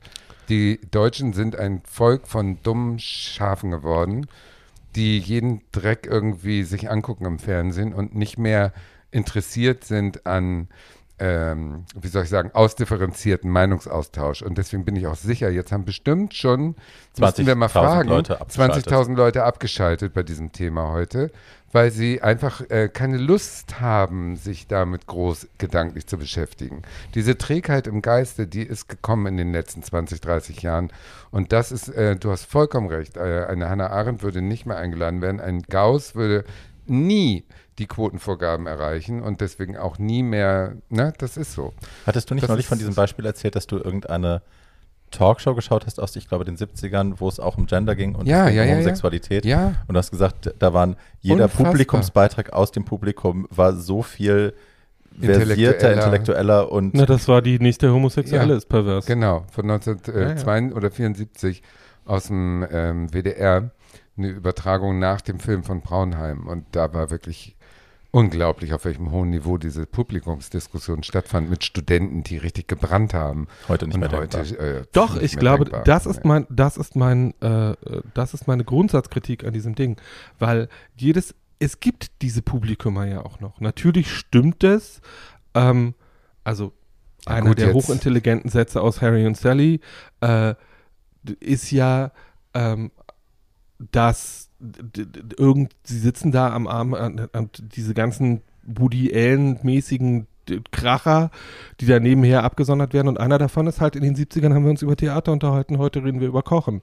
Oder über ähm, Netflix. Und, ähm, Genau. Sätze und irgendwie, Ja. nur weil du ja in deiner eigenen Biografie, natürlich kann man sich jemanden wie Biolek daraufhin angucken, ob die Gespräche über Liebstöckel und Rotwein und Jesse und mit Jesse Norman so wichtig sind wie Gespräche mit Hannah Arendt oder irgendwelchen anderen Politikern. Und natürlich kann man die 80er Jahre daraufhin angucken, ob nicht dieses Reagan-Zeitalter der Anfang von dem war, was wir jetzt haben, Ja, ja. nämlich einfach äh, irgendwie die Idee, dass wenn es den oberen 100.000 am allerbesten geht und so gut wie noch nie zuvor in der Menschheitsgeschichte, dass das dann nach unten tropft. Also wie, äh, wie bei einem guten- Trickle-down economics does not work. das, ja, I know that. Äh, und ich weiß das auch alles. Und äh, mein Bild ist immer, ja, aber du kannst jetzt irgendwie, du, du kannst Leute auch in einen Backofen unter einen tropfenden Braten legen, dann werden sie trotzdem verbrennen. Ähm, und ähm, so, und die grundsätzliche, und die grundsätzliche Frage ist aber, möchte man eine gerechte Gesellschaft oder nicht? Und Ja. wenn ja, wie sieht das aus? Ja. Und äh, bei Leuten, die die Grünen wählen, ich finde, die Grünen, ich finde, die Barbie Grünen haben, ich finde, ich finde, die Grünen haben eine Menge interessanter Fragen und ich finde, die Grünen haben eine Menge interessanter Ansätze. Aber so ganz grundsätzlich, nämlich zu sagen, um die Gesellschaft gerechter zu machen, als sie ist, muss eine massive Umverteilung ökonomischer Machtmittel stattfinden. Und, Das trauen sie sich. und wenn ja, wie sieht das aus? Und meine, so, meine Frage ist ja immer, überall, wo das versucht worden ist, also in dem Moment, wo es in Griechenland jemand gab, der gesagt hat, fickt Mhm. euch alle, wir versuchen das jetzt anders, ähm, gab er es eine massive politische Zustimmung aus der Bevölkerung. Mhm. Und äh, in dem Moment, wo es in Spanien direkt nach dem Franco-System jemand gab, der gesagt hat, so, das haben wir jetzt übrigens alles komplett falsch gemacht die letzten 30 Jahre, wir machen das jetzt alles radikal anders. Also die Idee in der deutschen Politik, dass man mit Radikalität Wähler verscheucht, statt sie anzuziehen, ist ja irgendwie irgendwie jetzt könntest du sagen, ja, aber die AfD ist so radikal. Ja, sind sie auch, aber sie sind radikal auf die falsche Art und Weise. Ähm, Na, das Ding ist ja, dass zum Beispiel die Linke liegt ja auch in den Umfragen nach wie vor hinter der FPD zum FDP zum Beispiel zurück. Das hast mich angesteckt. ähm, und eins der Hauptargumente, also auch in meinem Freundeskreis, viele Freunde, die sagen, für mich ist die Linke auf dem Papier die Partei, die am besten zu mir passt. oder beim aber Wahlomat. ich würd, würde sie niemals wählen, weil A, SED und weil B, Sarah Wagenknecht. Und ähm, das kann ich verstehen. Ich so. nicht. Also ich, naja, ich kann schon verstehen, dass Leute, die auch im Osten groß geworden sind, sagen, sie wählen keine Partei, wo die SED dran war. So, das kann ich verstehen. So, ich unterstütze die das nicht. Wagenknecht mit ihrem Lafontaine, der Und- von links nach rechts ja, driftet. Frau Wagenknecht irgendwie auch. Frau Wagenknecht ist eine Rosa Luxemburg Drag Queen. das stimmt. Aber jetzt mit ihrem kürzlichen auch, ne? Aber hübsch Wir ist wollen keine Minderheiten Nein. Unterstützen und so. Und äh, es geht nur noch um die Politik der breiten Masse. Ja, so. aber die Frage ist ja, da kann man sich. Ich Die bin ja, nur noch das, ich bin ja im Osten sagt. groß geworden und habe im Osten dafür, dass ich immer so, wie es damals hieß, systemkritisch war, irgendwie reichlich aufs Maul bekommen. Ähm, und ähm, äh, musste großartig darüber diskutieren, ob, äh, ob ein schlaues Kind, das nicht, äh, das nicht systemkonform agiert, äh, Abitur machen durfte und so überhaupt und äh, wurde von meinem, äh, wurde vom Schulrat gegen den Eisenschrank geschmissen und irgendwie, als ich da dann saß, zehn Minuten lang agitiert. Das hat es alles gegeben. Ähm, die Frage ist, mit, von welchen Grundsätzen man ausgeht. Frau Wagenknecht hat innerhalb der eigenen Partei überhaupt keine Macht, sondern Frau Wagenknecht ist das, womit alle anderen Parteien auf die äh, Linke eindröschen können. Wenn man sich die Realpolitik der Linken anguckt, die sie auf Landesebene gemacht haben, zum Beispiel in Berlin, ähm, kann man darüber, also zumindestens hat die, S, äh, zumindestens hat äh, die SPD zusammen mit der CDU in Berlin äh, irgendwie von der CDU mal ganz abgesehen, die den Bankencrash verursacht hat und irgendwie äh, so äh, die Ganz Linke. ruhig, Paul. Naja, Ja. mir geht dieses, mir geht dieses Worauf irgendwie, wir hinaus? befinden, wir befinden uns 30, äh, 32 Jahre nach der Wende und 32 Jahre nach Abschaffung der SED und 32 Jahre nach dem Zweiten Weltkrieg saßen auf den Hinterbänken der besonders der CSU und CDU immer noch alte Nazis. Nazis. Darum Ja. hat sich kein Mensch gekümmert und das war alles total okay. Und irgendwie äh, Günter Grass was, war bei der Waffen-SS und äh, war trotzdem irgendwie äh, ein Hero in der SPD. Ähm, und äh, ich finde das einfach alles unglaublich verlogen. Und sich anzugucken, wer denn diejenigen sind, die in der äh, Linken die Realpolitik machen, die politischen Entscheidungen treffen, äh, und wer diejenigen sind, die sich nicht prügeln öffentlichkeitswirksam, sondern die mit dem politischen Tagesgeschäft weitermachen und dann davon auszugehen, dass das die Leute sind, die dann auch die Politik machen werden, wenn sie dann irgendwann mal an der Regierung sind. Das kann man äh, irgendwie. Ich bin einfach zu sehr Realpolitiker, um mich mit dem ganzen äh, mit der ganzen Mythenbildung zu beschäftigen. Die S äh, also irgendwie, das ist ungefähr so, als würde man die CDU-CSU-Politik an christlichen Werten messen. Das ist ja Das ja einfach auch- Schwachsinn Ja. äh, irgendwie, sondern die CDU, CSU sind äh, von der äh, FDP und AfD mal abgesehen eine zutiefst unchristliche Partei, Ja. Jesus äh, has left the chat äh, a long time ago. äh, den Jesus täglich vor die Füße kotzen würde. Ja. Du hast Ähm, recht mit deiner Analyse, Paul. Ist alles richtig und ich hoffe, dass dein Aufruf, äh, links zu wählen, auch gehört wird, weil klar hast du recht. So. Also Genau. alles gut. Und wir dürfen uns Alles nicht, gut. Ich will gar glaube, nicht- das ist ein wichtiges, Ja. was wir auch mitnehmen, weil wir müssen, ähm, was wichtig ist, daraus mitzunehmen, dass man sich vielleicht nicht von Einzelpersonen der Parteien davon abschränken lässt, wenn man sich Genau. hundertprozentig mit dem Parteiprogramm oder 99-prozentig mit dem Parteiprogramm identifizieren kann, dass man sich nach, aber ich kann ihn nicht wählen, weil da ist Sarah Wagenknecht oder ist der und der Mensch oder da war mal ein Genau. Skandal vor zehn Jahren und deswegen kann ich das nicht wählen. Nee, das muss man, Man muss legen. pragmatischer denken, wenn es um eine Wahl geht. Man muss um Verhinderung denken, Ja. also man muss an Verhinderung denken. Man muss sich um solche Dinge Gedanken machen, um zu gucken, wie man da das Beste rausbekommt für die nächsten vier Jahre für Genau. dieses Land. Und da hilft ein Valomat zum Beispiel. Voll. Da geht es erstmal um Themen und dann sollte man mal gucken, was Wir der packen aus... mal spaßeshalber einen Link zu einem Valomat Ja, das tun in wir die. Shownotes. Es gibt übrigens verschiedene. Wahl, es gibt übrigens verschiedene Valomaten. Mein Lieblingsvalomat ist Wahltraut. Ähm, das ist ein linksfeministischer Valomat, äh, ähm, den man auch ausprobieren kann. Mein Tipp zum Valomat und generell zum Wählen ist, wenn der Valomat euch, nachdem ihr äh, irgendwie Themen bestimmt eure Kreuze gemacht habt, sagt, welche Partei ihr wählen könntet. Dann wählt sie auch. Da, äh, glaubt euch selbst. so, glaubt, Ja. eu- glaubt euch, was ihr selber glaubt. Es sei denn, es ist die AfD. Dann nicht. Es, so, wenn, die- wenn ihr so, wenn, Die ihr, wenn, da, nicht, die wenn so dabei die wählen. AfD rauskommt, äh, äh, würde ich zu einer irgendwie, vielleicht Nehmt sollte man sich sollte man da mal eine. Therapie machen oder irgendwie sowas oder sich mit den eigenen Ängsten beschäftigen Genau. oder generell mal gucken, ob das eigene Grab schon gebucht ist. Und die Ähm. wichtigste Konsequenz, definitiv zu wissen, dass du, der du jetzt AfD am Ende stehen hast, dich nicht homosexuell nennen darfst. Never, ever. Egal, wen du fixt. Es sei denn, du bist Mirko Welch, aber dann hast du auch ganz andere Probleme. Darfst du nicht. So, äh, meine, so die letzte, letzte allgemeine Bemerkung zu diesem Thema ist, äh, es ist uns nicht ganz egal, was ihr wählt, wie ihr gerade gemerkt habt, aber generell ist es immer besser, zur Wahl zu gehen und zu wählen, als Ja, es nicht zu tun. Wer nicht? Yes. Also jede Stimme zählt, das ist Yes. wichtiger diesmal denn je, aber das sagt man bei jeder Wahl. Aber man sollte auf jeden Fall zur Wahl gehen, weil wenn man schon die Möglichkeit hat, mitzubestimmen, ne, dann ist das schon was Gutes. Ich war genug in Ländern, wo es nicht möglich ist. ja. Und ähm, das ist nicht so schön. Ja. Nee. Obwohl, ich muss sagen, das Modell Ruanda gefällt mir immer noch. Ein Shut guter up. Diktator. okay, er unterdrückt die Opposition ein Stöpsel kurz bisschen. dein Mikro aus und dann reden wir weiter. Und dazu kommen wir jetzt zu den Darf ich entsprechenden nochmal darauf hinweisen, dass Tatjana die Heimen. Grünen wählt? Also zu den, der, ja, absolut, passt genau in mein Bild. Die Ein verbieten, guter Diktator. Die verbieten mir schön meinen Fleischtag und die Currywurst in der Kantine. Das finde ich wunderbar. Das soll man alles verbieten, weil die Leute haben eh nicht genug Grips, sich selber danach zu richten. Ja, das, Wunderbar. Ich Sehr- finde ich liebe doch. das. Sehr schön. Ich liebe gesagt. das. Und So. in diesem Sinne kommen wir jetzt zu unseren kulturellen Highlights zum Thema Wahl, weil wir haben ja natürlich alle uns auch beschäftigt mit ähm, Filmen, die im weitesten Und Sinne Serien. und Serien, die im weitesten Sinne das ähm, Prozedere einer Wahl oder die ähm, geheimen Strukturen einer Wahl oder wie auch immer das Thema Wahl in den Mittelpunkt stellen. Und die, die stellen wir euch jetzt noch vor, damit ihr auch noch. Damit äh, ihr am Wahltag, nachdem ihr gewählt habt, noch was Schönes machen könnt. Genau. Genau. Also, dann fange ich mal an, um euch äh, jetzt äh, einzustimmen auf die Wahl mit einer äh, positiven Botschaft, die sich mit Schläfern, Wahlmanipulation und Verschwörungstheorien beschäftigt, Ganz aktuell. Also. indem der maßgebliche Politiker eine reine Marionette ist.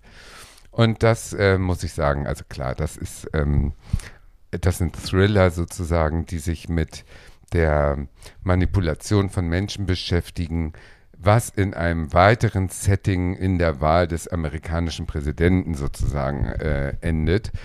Wahl ist in diesem Sinne jetzt nicht das Zentrum des Filmes. Es ist eher so ein psychologischer Thriller, der so gut ist, dass er schon zweimal sehr, sehr prominent äh, verfilmt wurde. Einmal äh, 1962 unter dem Titel Botschafter der Angst. Und damals waren die ganz großen Stars die drei Hauptrollen, also Frank Sinatra, Lawrence Harvey und Angela Lansbury. Und dann nochmal 2004, da haben sie den äh, sozusagen ein bisschen abgedatet auf eine politische äh, Landschaft, die den 2000ern angenehm, äh, näher war als äh, 1962, 40 Jahre vorher. Den Film hat dann äh, Jonathan Demme, äh, Demi. Demi äh, gedreht, der ja auch Schweigende Lämmer gemacht hat. Und die Hauptrollen waren ebenso glanzvoll. Denzel Washington, Bruno Ganz, Meryl Streep. Ja. Lee Und- Schreiber. Ja, den, kan den Namen habe ich jetzt nicht genannt, weil ich kannte das Gesicht, aber ihn nicht sozusagen. Aber er ist natürlich auch irgendwie vom Sehen her bekannt. Die Geschichte ist im Prinzip die, dass ähm, äh, während eines Krieges ähm, wird eine Gruppe von Soldaten äh, äh, im Prinzip ähm, irgendwie ohnmächtig durch irgendeinen Angriff und äh, wachen wieder auf und der eine ist der große Retter, der seine Kameraden aus Lebensgefahr befreit hat und einen Preis kriegt. Und dieser große Retter, Soldat, ist der Sohn einer mächtigen Strippenzieherin in Washington, ähm, die in dem einen Film ihren Mann, in dem anderen Film diesen Sohn zum äh, Vizepräsidenten der Vereinigten Staaten äh, machen will, der nun groß ausgezeichnet ist und äh, die besten Chancen hat, in diesem System ganz nach oben geschwemmt zu werden. Und die Mutter ist äh, machtgeil und alles, das äh, erfährt man relativ schnell. Das spielt die Angela Lansbury fast noch besser als Meryl Streep, was einiges sagt. Äh, Meryl Streep ist ja sowieso eine Göttin, was solche Rollen angeht. Und man ist von Angela Lansbury nicht unbedingt weißt du warum? subtiles Acting gewohnt. Genau, weißt du warum? Weil wir sie als diese freundliche Miss Marple aus Murder She Wrote abgespeichert haben und vergessen haben, was die damals geleistet hat in Gaslight zum Beispiel. Ihre erste Rolle war Da kommen sofort wir später noch sensationell. zu, tatsächlich. Und die, äh, diese Mutter ist also eine, eine böse manipulative Bitch aus der Hölle. Also es ist die Ur-Alex, es ist richtig gut. Also sie spielt Und die kann das gut. echt? Ja, Ich bin da überrascht tatsächlich, weil ich bin ja Murder She Wrote Fan und sie hat ja auch so Stellen, wo sie was anderes spielen muss als, äh, wie heißt sie denn? Jessica Fletcher. Jessica Fletcher, genau. Da hat sie ja immer so, sie hat dann so Geschichten, wo sie einen Zwilling spielt oder so. Äh, und da ist sie halt immer wahnsinnig schlecht. Also Overacting und es ist furchtbar. Man denkt sich immer so, oh, Naja, cringe. vielleicht hat die im Alter auch nachgelassen. Aber als Ich junge sie halt so von Frau, der Bühne her, da ist sie super natürlich. Sweeney Todd und so war sie. Hm. Aber da, Doch, didn't- richtig okay, gut, als okay, böse, okay. böse, böse manipulative Bitch.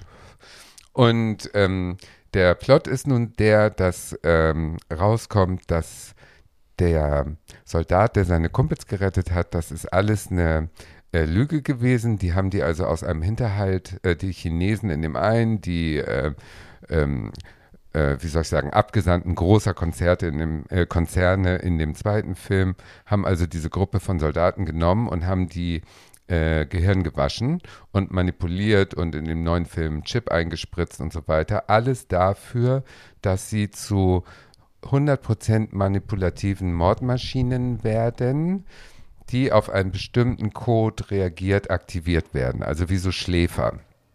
Und das ist natürlich, der Oberschläfer ist der Präsidentensohn da, der also Präsident werden soll, der Sohn von Angela bzw. Mariel.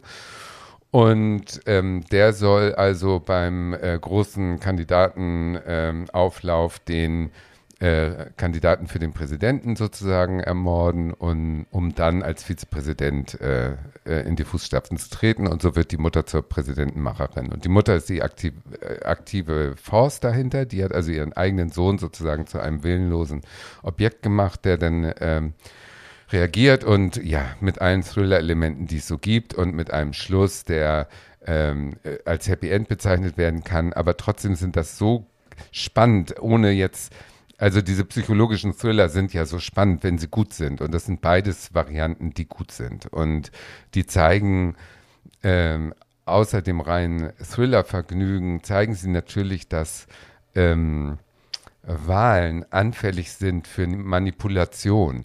Man muss jetzt nicht sofort glauben, dass er ein irrer Schläfer ist, der von den Chinesen gehirngewaschen ist als Mordmaschine. Nein, es reicht schon, solche äh, Sachen zu erleben wie in Amerika mit äh, Trump und mit den Republikanern, die plötzlich alle Tea Party-Fans sind und so. Also diese, diese Art von Manipulation durch die Medien und durch Konzerne vielleicht im Hintergrund, das geht jetzt schon eher in Verschwörungstheorien, aber die Manipulation von Politikern, das ist ein Thema, was wir, glaube ich, äh, ganz doll runterbrechen können in konkrete Fälle, die wir auch alle hier vor der Haustür haben, denke ich mal.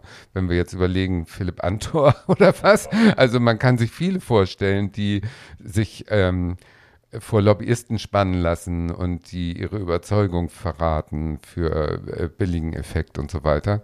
Und insofern finde ich diesen Film immer ähm, aktuell genug, um sich klar zu werden, dass gerade Politiker mit dieser Macht ausgestattet ja doch Menschen sind, die ähm, fehlbar sind und die man auf den falschen Pfad führen kann mit Verführung. Also mich könntest du immer bestechen. Ich wäre, sag ich immer, äh, im Dritten Reich, wenn alle sagen, wir waren die Helden und wir wären nie äh, äh, dazu fähig gewesen, diese Mordmaschine zu unterstützen, dann denke ich immer bei mir, hm, also ich bin nicht so sicher, ob ich äh, dagegen unfehlbar gewappnet gewesen wäre, weil diese Korruption, die darin liegt, dass äh, du deine eigene Haut rettest und vielleicht noch den einen oder anderen Vorteil kriegst, die, die ist so groß und deswegen würde ich nie von jetzt äh, sagen, ich bin da gefeit gegen. Und solche, solche Gedanken kriegt man bei diesem Film und daher ist es vor der Wahl vielleicht nicht verkehrt, sich den anzugucken. Also ich kann nur Daumen hoch sagen. Es ist ein Film, der, wenn du jetzt auf die Sekundärliteratur gehst, gehst gibt es äh, Berge, Berge von Analysen und äh, Versuchen, ähm, die ganzen Symbole und die ganzen Vielschichtigkeiten dieses Filmes sozusagen auf die aktuelle Politik anzuwenden oder Beispiele zu finden. Aber das ist, äh, ja, ist halt leicht bei so einem Film, der es einem so einfach macht, aber auch so gefährlich, weil man so schnell von diesen wahnsinnig faszinierenden Verschwörungstheorien eingewickelt wird, die ja alle irgendwo, deswegen funktionieren sie ja so gut auch in Deutschland, eine Verschwörungstheorie ist ja gerade toll, weil du äh, ein Problem sozusagen in einen intellektuellen Raum strecken kannst, wo du mit dem Finger drauf zeigen kannst, ich kann da ja nichts für, weil die anderen. Weißt du, den, also mhm. sozusagen immer mit dem Finger auf den anderen, das ist ja auch sehr menschlich, dass du versuchst, äh, äh, die Fehler, die du vielleicht machst, auch wegzuschieben und auf andere zu zeigen. Also Verschwörungstheorien sind deswegen super populär, glaube ich. Und diese, das bedient der Film natürlich indirekt auch, dass man äh, ähm, seitenlang darüber schreiben kann, was alles daran wohl stimmt und was nicht. Aber das sind Gefilde, in die ich mich gar nicht begebe. Also ich versuche immer von diesen ganzen QAnon und diese ganzen Bewegungen, Jesus. die es gerade gibt, Pizza Connection und was auch immer, so wenig wie möglich zu lesen, damit ich gar nicht in Gefahr gerate, wie so eine Nena plötzlich zu agieren oder wie, was weiß ich, äh, Leute, die man äh, dachte, die vielleicht doch nicht ganz dumm sind, sind plötzlich sehr dumm und da will ich nicht zugehören. Deswegen halte ich da die Finger von. Ist ja schön, wenn man weiß, wovon man bedroht ist. Also, The Manchurian Candidate ist deswegen so populär, ähm, glaube ich, und auch immer noch. Und ein, erstmal, weil das ein wahnsinnig guter Film ist. Du meinst ähm, jetzt den 2004er? Ähm, nee, ich meine, also den 2004er finde ich ja nicht so gut wie die Originalversion. Ja, ich, ich finde, ich finde die alte äh, auch besser. Äh, weil äh, Meryl ist so ein bisschen fehlbesetzt ähm, ähm, und dass man das nochmal hört in diesem ja. Podcast, oder? Selten. Sie ist, sie ist, trotz, so sie ist trotzdem gut, aber sie ist nicht gut für die Rolle. Mhm. Ähm, ja gut, John Collins hatte keine Zeit. ich hätte ganz, ich, also ich hätte ganz jemand anders besetzt, weil das Faszinierende an dieser Jessica Tandy. Ne, das Faszinierende an dieser Besetzung mit Angela Lansbury ist ja, dass man jemand genommen hat, der süß war von seinem Image und der eine komplette Bitch-Rolle gegeben hat. Und dass es das deswegen so extra bedrohlich macht, weil sie halt mhm, auch gegen das eigene Image stimmt. anspielt. So wie Kinder in Horrorfilmen. So wie Kinder mhm. in Horrorfilmen. Ähm, und aber The, Manchurian, The Manchurian Candidate ist einer von diesen Klassikern, die man unbedingt mal gesehen haben muss. Mhm. Läuft auch auf Amazon. Läuft auch auf Amazon. Der Film, über den ich rede, ähm, läuft auch auf Amazon und ist vielleicht die bedrohlichere, weil erstens wahre und zweitens aktuellere Version von The Manchurian Candidate. War es immer unheimlich. Äh, der Film heißt Game Change ähm, und äh, hat auf Deutsch den relativ bekloppten Untertitel der Sarah Palin-Effekt. ähm, aber äh, im Prinzip geht es genau darum. Also es geht. Halt, darf ich kurz vorher, bevor du ernst wirst, darf ich einen ganz dummen Witz machen. Oh, lasst, uns, lasst uns bitte raten, wer wäre die beste deutsche Schauspielerin so. für ähm, Sarah Palin? Esther Schweins. Für Sarah Palin? Jenny Elvers. Nein. Nein. Muss er schauspielen können. Ich sage Esther Schweins. Die muss nicht schauspielen können. Die muss einfach ähm, nur so ähm. doof sein wie die echte. Darüber, darüber müsste ich länger nachdenken. Es gibt einen Grund dafür, dass Sarah Palin in diesem Film von einer der besten amerikanischen Schauspielerinnen überhaupt gespielt wird, nämlich von Julianne Moore. Oh. Ähm, Dann ist es ein guter Film. Ähm, das ist ein wahnsinnig guter Film, das, den in Deutschland viel zu wenig Leute kennen. Deswegen äh, lege ich den allen auch ans Herz, weil wenn man sich die aktuelle politische Lage anguckt, vielleicht nicht unbedingt die politische Lage, sondern die aktuellen Wahlkämpfe und wissen will, warum wir in dieser Jauche schwimmen müssen, in, den, in der wir monatelang jetzt schon schwimmen und warum Leute sich in Wahlkämpfen so bewegen, warum sie das tun, kann man sich diesen Film angucken und äh, wenn man wissen will, warum es Donald Trump gab ähm, und warum Donald Trump in der amerikanischen Politik und im amerikanischen allgemeinen Bewusstsein überhaupt möglich war, ist dieser Film die perfekte Begründung dafür. Dieser Film basiert auf einem Buch, das auch Game Change heißt und von Andrew Halpern ist, ähm, jemandem, der an diesem Wahlkampf 2008 äh, aktiv beteiligt war. Und äh, gemacht ist dieser Film von Jay Roach. Wie war der beteiligt? Ähm, der war in dem Team mit drin. In dem Team, also das Erstaunliche ist ja, dass all die Protagonisten, von denen, die man jetzt äh, in den letzten vier Jahren Trump so intensiv eingebrannt bekommen hat, Rudi Giuliani, die gesamte amerikanische konservative Fernsehecke, Fox News, die Extrempolarisierung, die zwischen MSNBC und Fox News passieren und den, das amerikanische politische Bewusstsein aber aktiv bestimmen übers Fernsehen. Der erste 24-Stunden-News-Cycle, wo es immer darum geht, was ist die neueste Nachricht, nicht was ist die wichtigste Nachricht. Ähm, die äh, Notwendigkeit eines Kandidaten ständig und über Jahre dafür zu besorgen, dafür zu sorgen, im Gespräch zu bleiben, egal wie, ähm, all das hat Sarah Palin begründet. Weil Sarah Palin, also der Film erzählt die Geschichte sehr genau. Äh, John McCain äh, war derjenige, der, ähm, John McCain ist ja jetzt auch kein Unbekannter, ähm, der gegen äh, Obama, als Obama das erste Mal angetreten war oder ist, derjenige war, der, den, den die Republikaner ins Rennen geschickt haben. Der Gedanke dahinter war, dass John McCain jemand war, den Demokraten auch wählen konnten. John McCain ist ein Kriegsheld, der war lange in vietnamesischer Kriegsgefangenschaft, äh, der war ein schwer verdienter, äh, äh, langjähriger amerikanischer Politiker, der immer dafür war, mit den Demokraten zusammenzuarbeiten und sich um die wichtigen politischen Themen zu kümmern. John McCain war trotzdem äh, pro-life, wie das im Amerikanischen heißt, also Gegner von Abtreibung ähm, und ein zutiefst christlicher Mensch. Eigentlich also der Kandidat, von dem man damals gesagt hätte, hm, den könnte man, äh, den, der könnte ein Erfolg werden, weil den können sowohl konservative Demokraten wie Republikaner wählen und die Independents, also Leute, die nicht als Demokrat oder Republikaner registriert sind, aber trotzdem an der Wahl teilnehmen.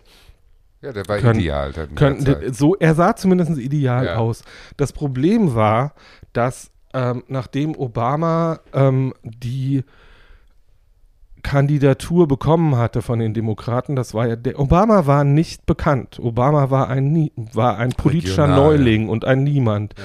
ein unbeschriebenes Blatt und Obama war innerhalb weniger Monate etwas, was in diesem Film auch ganz klar benannt wird.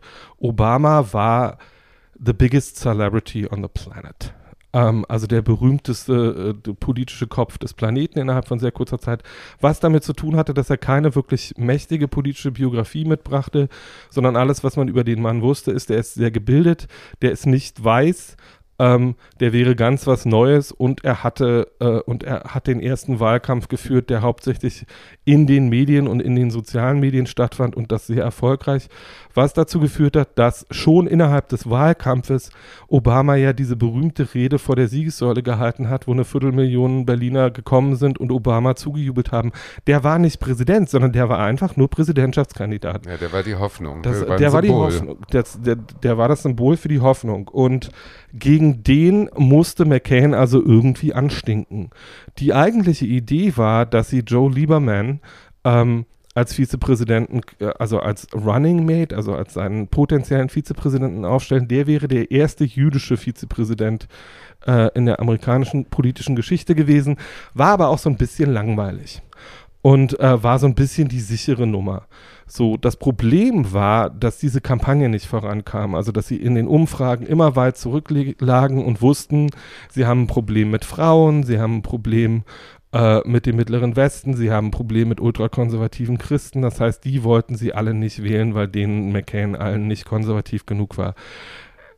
So, und dann haben sie ich sage jetzt mal freundlich, vier Wochen vor dem Nominierungsparteitag, also bevor ähm, McCain sicher als Präsidentschaftskandidat äh, ins Rennen gehen sollte und die Stimmen kriegen sollte der republikanischen Parteien, beschlossen, dass sie jetzt was machen, was vorher noch nie jemand getan hat.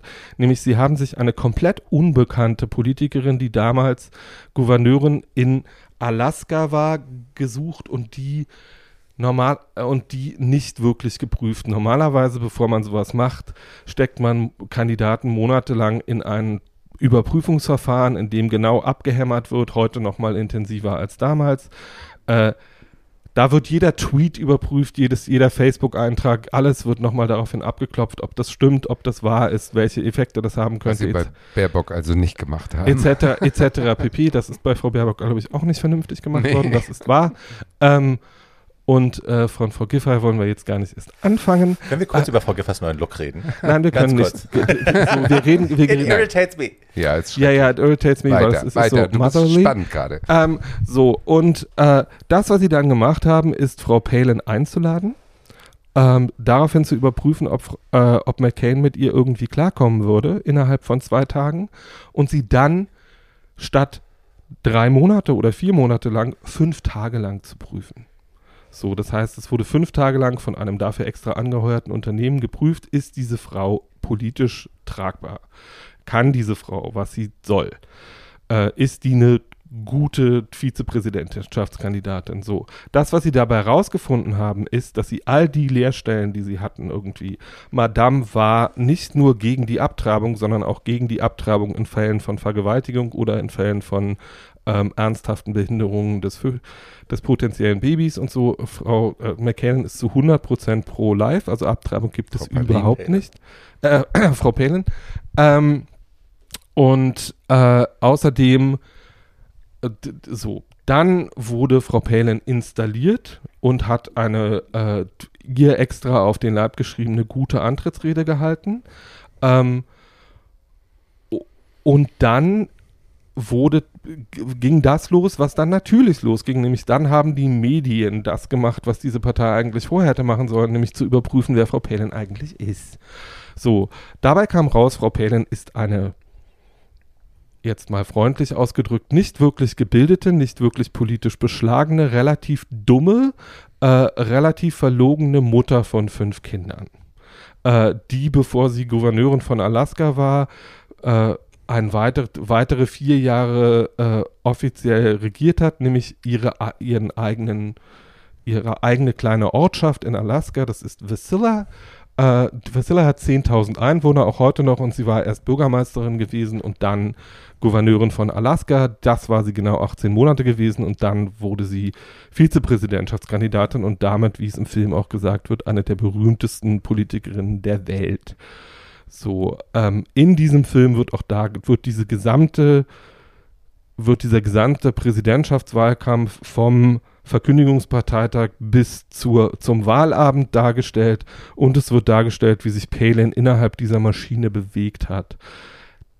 Der Hintergrund dieser Geschichte ist unfassbar faszinierend, weil da lauter noch aktuell agierende politische Köpfe mit drin sind, unter anderem auch Joe Biden, der aktuelle amerikanische Präsident, der, und das vergisst man nach Trump, oder ich hatte es jedenfalls schon wieder vergessen, derjenige war, der gegen Sarah Palin die Debatten geführt hat im Fernsehen und äh, der in dem Film aber gar nicht weiter groß vorkommt, sondern die Hauptfiguren in diesem Film sind Palin selbst und ähm, Jetzt muss ich kurz ablesen, weil das eine ganze Riege. Also die weiteren Darsteller in diesem Film sind Ed Harris, Woody Harrelson, Peter McNichol, den man vielleicht aus Sophie's Choice, vielleicht aber auch aus Ellie McBeal kennt. Äh, Sarah Paulson spielt eine wichtige Rolle, Ron Livingston spielt eine wichtige Rolle. Ähm, dieses gesamte Wahlkampfteam, das damit beschäftigt war, Sarah Palin dahin zu bringen, wo sie hin sollte und innerhalb weniger Wochen begriffen hat, dass das nicht mit normalen Mitteln funktionieren wird, weil die Frau einfach dumm wie Brot ist und total ungebildet. Also es gibt in diesem Film lauter lustige Stellen, wo dann irgendjemand sagt, I think we have a problem. He didn't know why North Korea and South Korea are two different countries. ähm, oder dass sie halt nicht weiß, was die FED ist, weil sie immer annimmt, dass die FED die Federal, das Federal Government ist. Die FED ist aber die Zentralbank in Amerika, die alle wichtigen finanzpolitischen Entscheidungen trifft. Also wie Trump sozusagen, Ähm, so dumm einfach. Genau, und dass ähm, das aber parallel was passiert, womit niemand gerechnet hatte und was an Palin auch unglaublich faszinierend ist, nämlich dass die, weil sie einfach so gesprochen hat, wie sie war, äh, ein Identifikationspotenzial für eine bestimmte Wählerschicht geboten hat, die sich bis dahin nicht angesprochen gefühlt hat. Nämlich all diese Radikalinskis, die auch nicht besonders gebildet sind, die auch nicht besonders wissen, wie die ganze Sache funktioniert, äh, die auch, Deplorables. äh, Ja. na, nicht unbedingt die Deplorables, sondern äh, man muss schon, also das, der Film verdammt sie auch nicht, sondern der Film stellt sie einfach als sehr komplexe Figur dar. Die, äh, die Frau hat mit 44 ein Kind bekommen, von dem sie wusste, äh, dass es Trisomie 21 hat und dieses Kind hatte sie vier Monate vor diesen ganzen Ereignissen bekommen. Äh, diese Frau hatte eine schwangere 17-Jährige an der Seite. Ähm, die ihre Tochter war und ähm, die unverheiratet war. Das heißt, die ist auch eine für ihre eigenen Verhältnisse relativ komplexe Figur und Julianne Moore, das Ganze ist irgendwie eine Komödie als Film und es gibt in diesem Film auch lauter wirklich witzige Stellen. Aber es wird schon dargestellt, dass sie Jay Roach hat das mal so beschrieben, dass er eigentlich einen Horrorfilm gedreht hat. Und das ist auch so, weil Sarah Pa- Palin ist das Monster in diesem Horrorfilm, von dem man eigentlich am Anfang denkt, oh, she, she's attractive, she's kind of cute, äh, bla.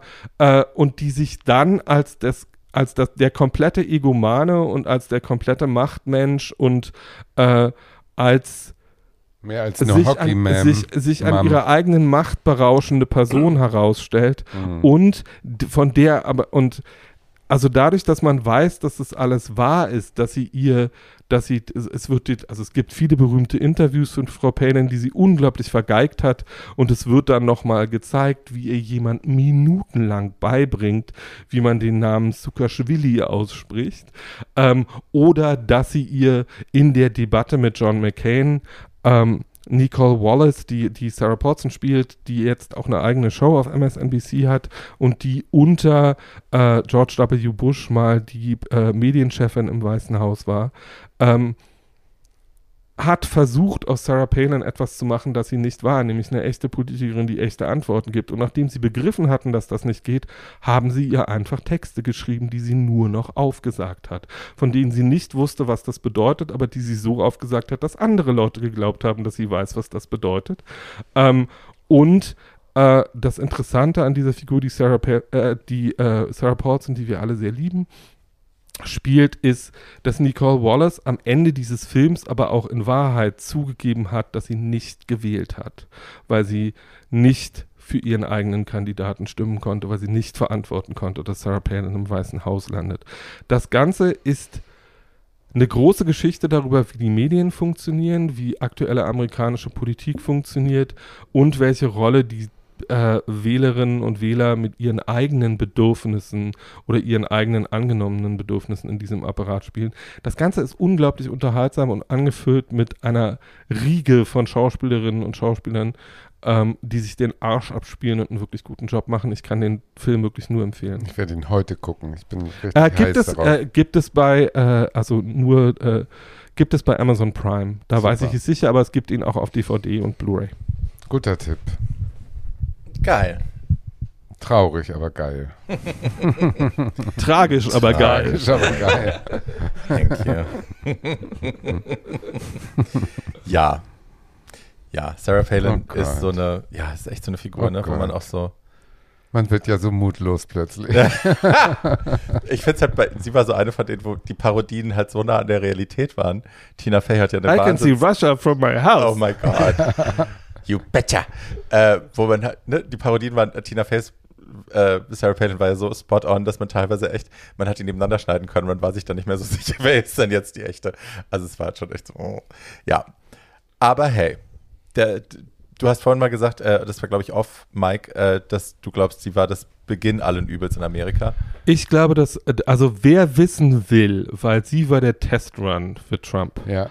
Ähm, wer wissen will, warum, also dazu muss man sagen, dass Steve Schmidt, der diese Kampagne äh, für McCain äh, geleitet hat und der äh, für Sarah Palins Wahl mitverantwortlich war, äh, heute ein, also im, äh, daraus gelernt hat und jetzt einer von diesen äh, Abtrünnigen innerhalb der Republikanischen Partei ist, die sich richtig, richtig, richtig doll und intensiv schon während seiner Präsidentschaft und während des Wahlkampfes gegen Trump ausgesprochen haben. Also ähm, der ist auch, also ein Interview mit Anderson Cooper, was er geführt hat, bildet auch den Rahmen für diesen Film. Ähm, und die grundsätzliche Frage, die der Film beantwortet, ist, äh, wenn Sie das nochmal wiederholen könnten, würden Sie das nochmal machen mit Frau Palin? Und diese Frage wird am Ende des Films auch beantwortet. Hm. So. Ja. Äh, Hoffentlich lernt man draus. und jetzt kommen wir, wenn ich richtig informiert bin, weil Barbie darüber redet, von der vom real existierenden Horror zum fiktiven Horror, in dem auch wieder Sarah Palin mit, äh, in dem auch wieder Sarah Paulson mitspielt. Ja, wie Paul es angedeutet hat, äh, wir kommen zum fiktiven Horror, obwohl der in diesem Fall mit realem Horror auch sehr viel zu tun hat. Äh, ich spreche heute über äh, die siebte Staffel von American Horror Story, genannt Cult. Ähm, das war eine Neuerung im Ryan Murphy American Horror Story Universum, weil es die erste Staffel ist, die von American Horror Story, die äh, eben keine übersinnlichen Horrorphänomene äh, beinhaltet, sondern es ist alles äh, real basierter Horror. Und ähm, die erste Folge nennt sich auch Election Night. Es fängt an äh, mit der Nacht des äh, 8. November 2016, also der Wahlnacht, in der Trump äh, gewählt worden ist. Ähm, das ist die erste Szene der ersten Folge dieser Staffel, ähm, wo Trump Präsident wird und wir sehen äh, zwei verschiedene Haushalte. Wir sehen einmal den Haushalt von ähm, äh, Ivy und Ellie. Das ist ein lesbisches Pärchen, eine gespielt von Sarah Paulson, die andere habe ich gerade nicht auf dem Schirm. Ähm, und die haben, es ist ein lesbisches Pärchen, die sind äh, Demokraten, die haben ein Kind, ähm, führen ein Restaurant, sehr erfolgreich, wohnen in einem wunderschönen Haus in einer fiktiven Stadt irgendwo in Michigan. Und ähm, die sitzen mit ihren Freunden und Nachbarn vom Fernseher und äh, kriegen eben das Wahlergebnis. Und äh, Ellie, also die von Sarah Paulson gespielte Rolle, äh, kriegt sofort einen Heulkrampf und fängt an zu hyperventilieren. Und äh, so ging es vielen von uns ja. Ähm, sie wirkt sehr hysterisch. Und ähm, die andere Szenerie ist eben äh, Evan Peters, der in seiner Rolle als Kay Anderson, Kai Anderson vorm Fernseher sitzt und die Wahl von Trump feiert. Ähm, ich muss kurz, erinnert ihr euch noch, wo ihr in der Wahlnacht wart und wie das für euch war, Aber als ja. Trump gewählt worden ist? Kein How- Stück mehr. Really? You don't know?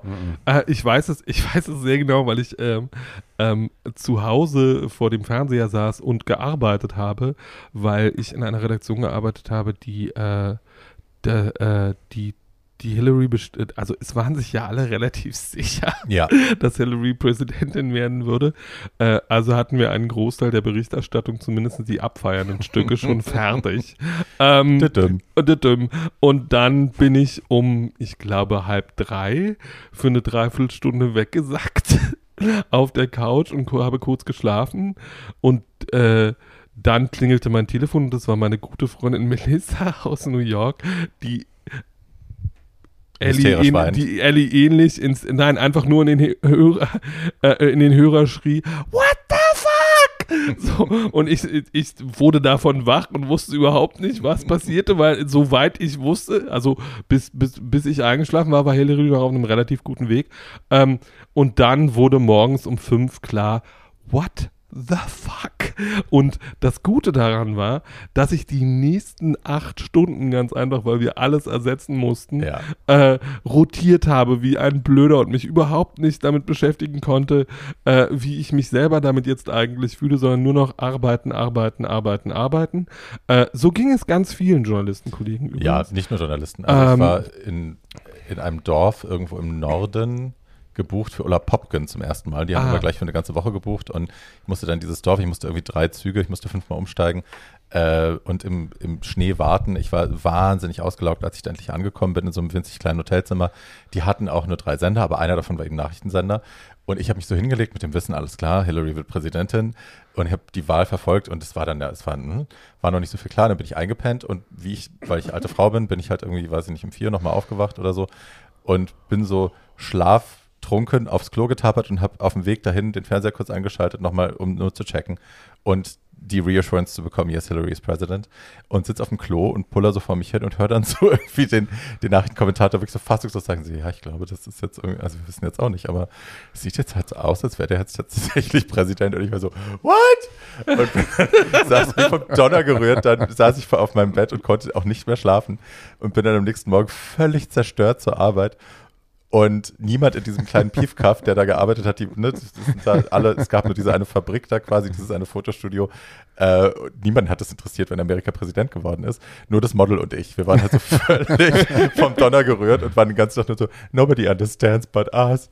Und ja, auch da, das wurde uns äh, also in die, an diesem Tag, in diesem Studio und auch in den nächsten Tagen, ähm, das, die Traumatisierung hier hielt ja an bei uns.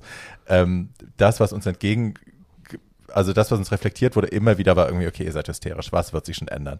Und das ist ja auch eine Sache, die man so generell auch erlebt hat, auch auf Social Media, dass viele Leute gesagt haben, mein Gott, wie schlimm kann es schon werden? Ihr seid alle hysterisch, äh, lasst ihn doch erstmal machen. Ähm, ihr nehmt nur das Worst-Case-Szenario an, der ist doch gar nicht so schlimm, wie äh, ihr das alle glaubt und so. Well, well.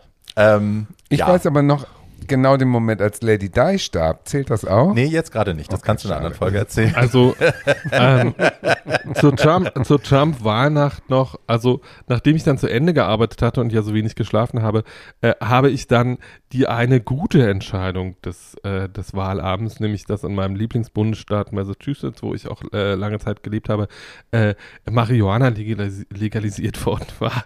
Ähm, ich habe Trumps Wahlsieg dann äh, äh, beendet, äh, indem ich mich in Grund und Boden gekifft habe, damit ich irgendwie schlafen konnte.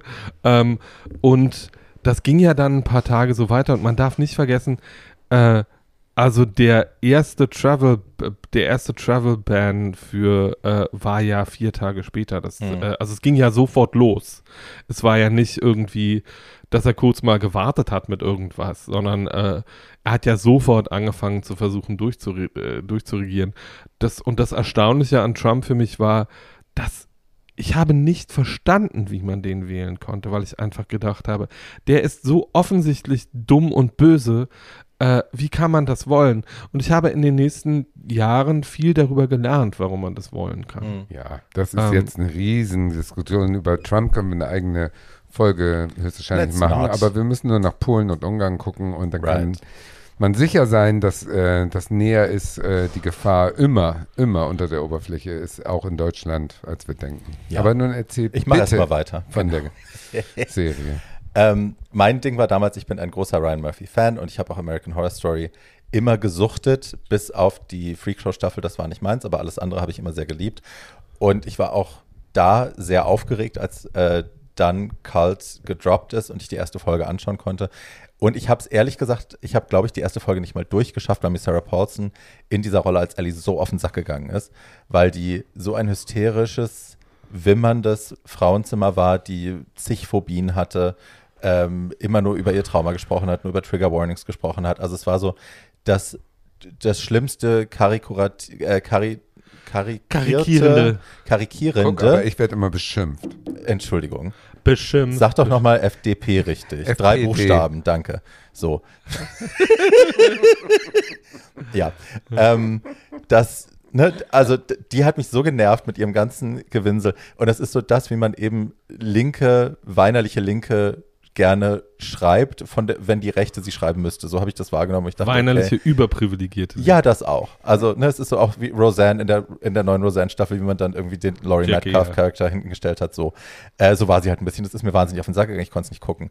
Und habe mich dann, ich glaube, fast ein Jahr später nochmal dran gesetzt und habe es dann in einem durchgesuchtet, weil dann auch so viel schon passiert war. Ja. Das ist ein Ding dieser Serie. Ich habe heute nochmal ein Interview mit Ryan Murphy gelesen, ähm, wo er das auch gesagt hat, dass es für sie unheimlich war, weil sie haben das natürlich, sie haben es März 2017 kam das Ding raus, aber sie haben es äh, also ja, nach der Wahlnacht, es war klar, Trump war Präsident geworden, aber vieles, was sie während der Serie geschrieben und inszeniert haben, war noch gar nicht passiert, hat sich aber dann als wahr herausgestellt. Also Reality caught up to the art und das war halt so absurd und das war dann auch für mich so absurd beim Gucken und das war wahrscheinlich auch das, was mich dann so reingesogen hat, dass ich gesehen habe, um Gottes Willen, so viel von dem, was die als Worst-Case-Szenario gepainted haben, did really happen. Das ist, so. beim, das ist bei, äh, das ist bei Game Change, also The Sarah Palin-Effekt, äh, übrigens auch so, Mhm. dass du heute davor sitzt und denkst, die haben das damals lustig gemeint. Und das alles ist wirklich passiert, nur Mhm. wenige Tage, äh, Jahre Mhm. später. Und also ja, so nervig der Sarah Paulson Charakter am Anfang ist, wie gesagt, sie haben, es ist dieses lesbische Pärchen mit diesem adoptierten äh, oder gezeugten Kind. Eine von beiden hat es getragen, es ist nicht adoptiert. Aber ähm, es ist halt so ein bisschen ein Klischeebild von liberalen Linken in Amerika, privilegierten weißen äh, Linken in Amerika. Ähm, so nervig das am Anfang ist. Das ganze Thema, also es geht eigentlich, ich will nicht zu viel verraten, weil es ist bei Ryan Murphy immer schwierig, wenn man keine Spoilers geben will, weil viel davon halt auch schon früh in der Serie passiert. Es geht im größten Teil geht es um Gaslighting, organisiertes Gaslighting gegen diese Frau, auch von Menschen, die ihr nahe sind.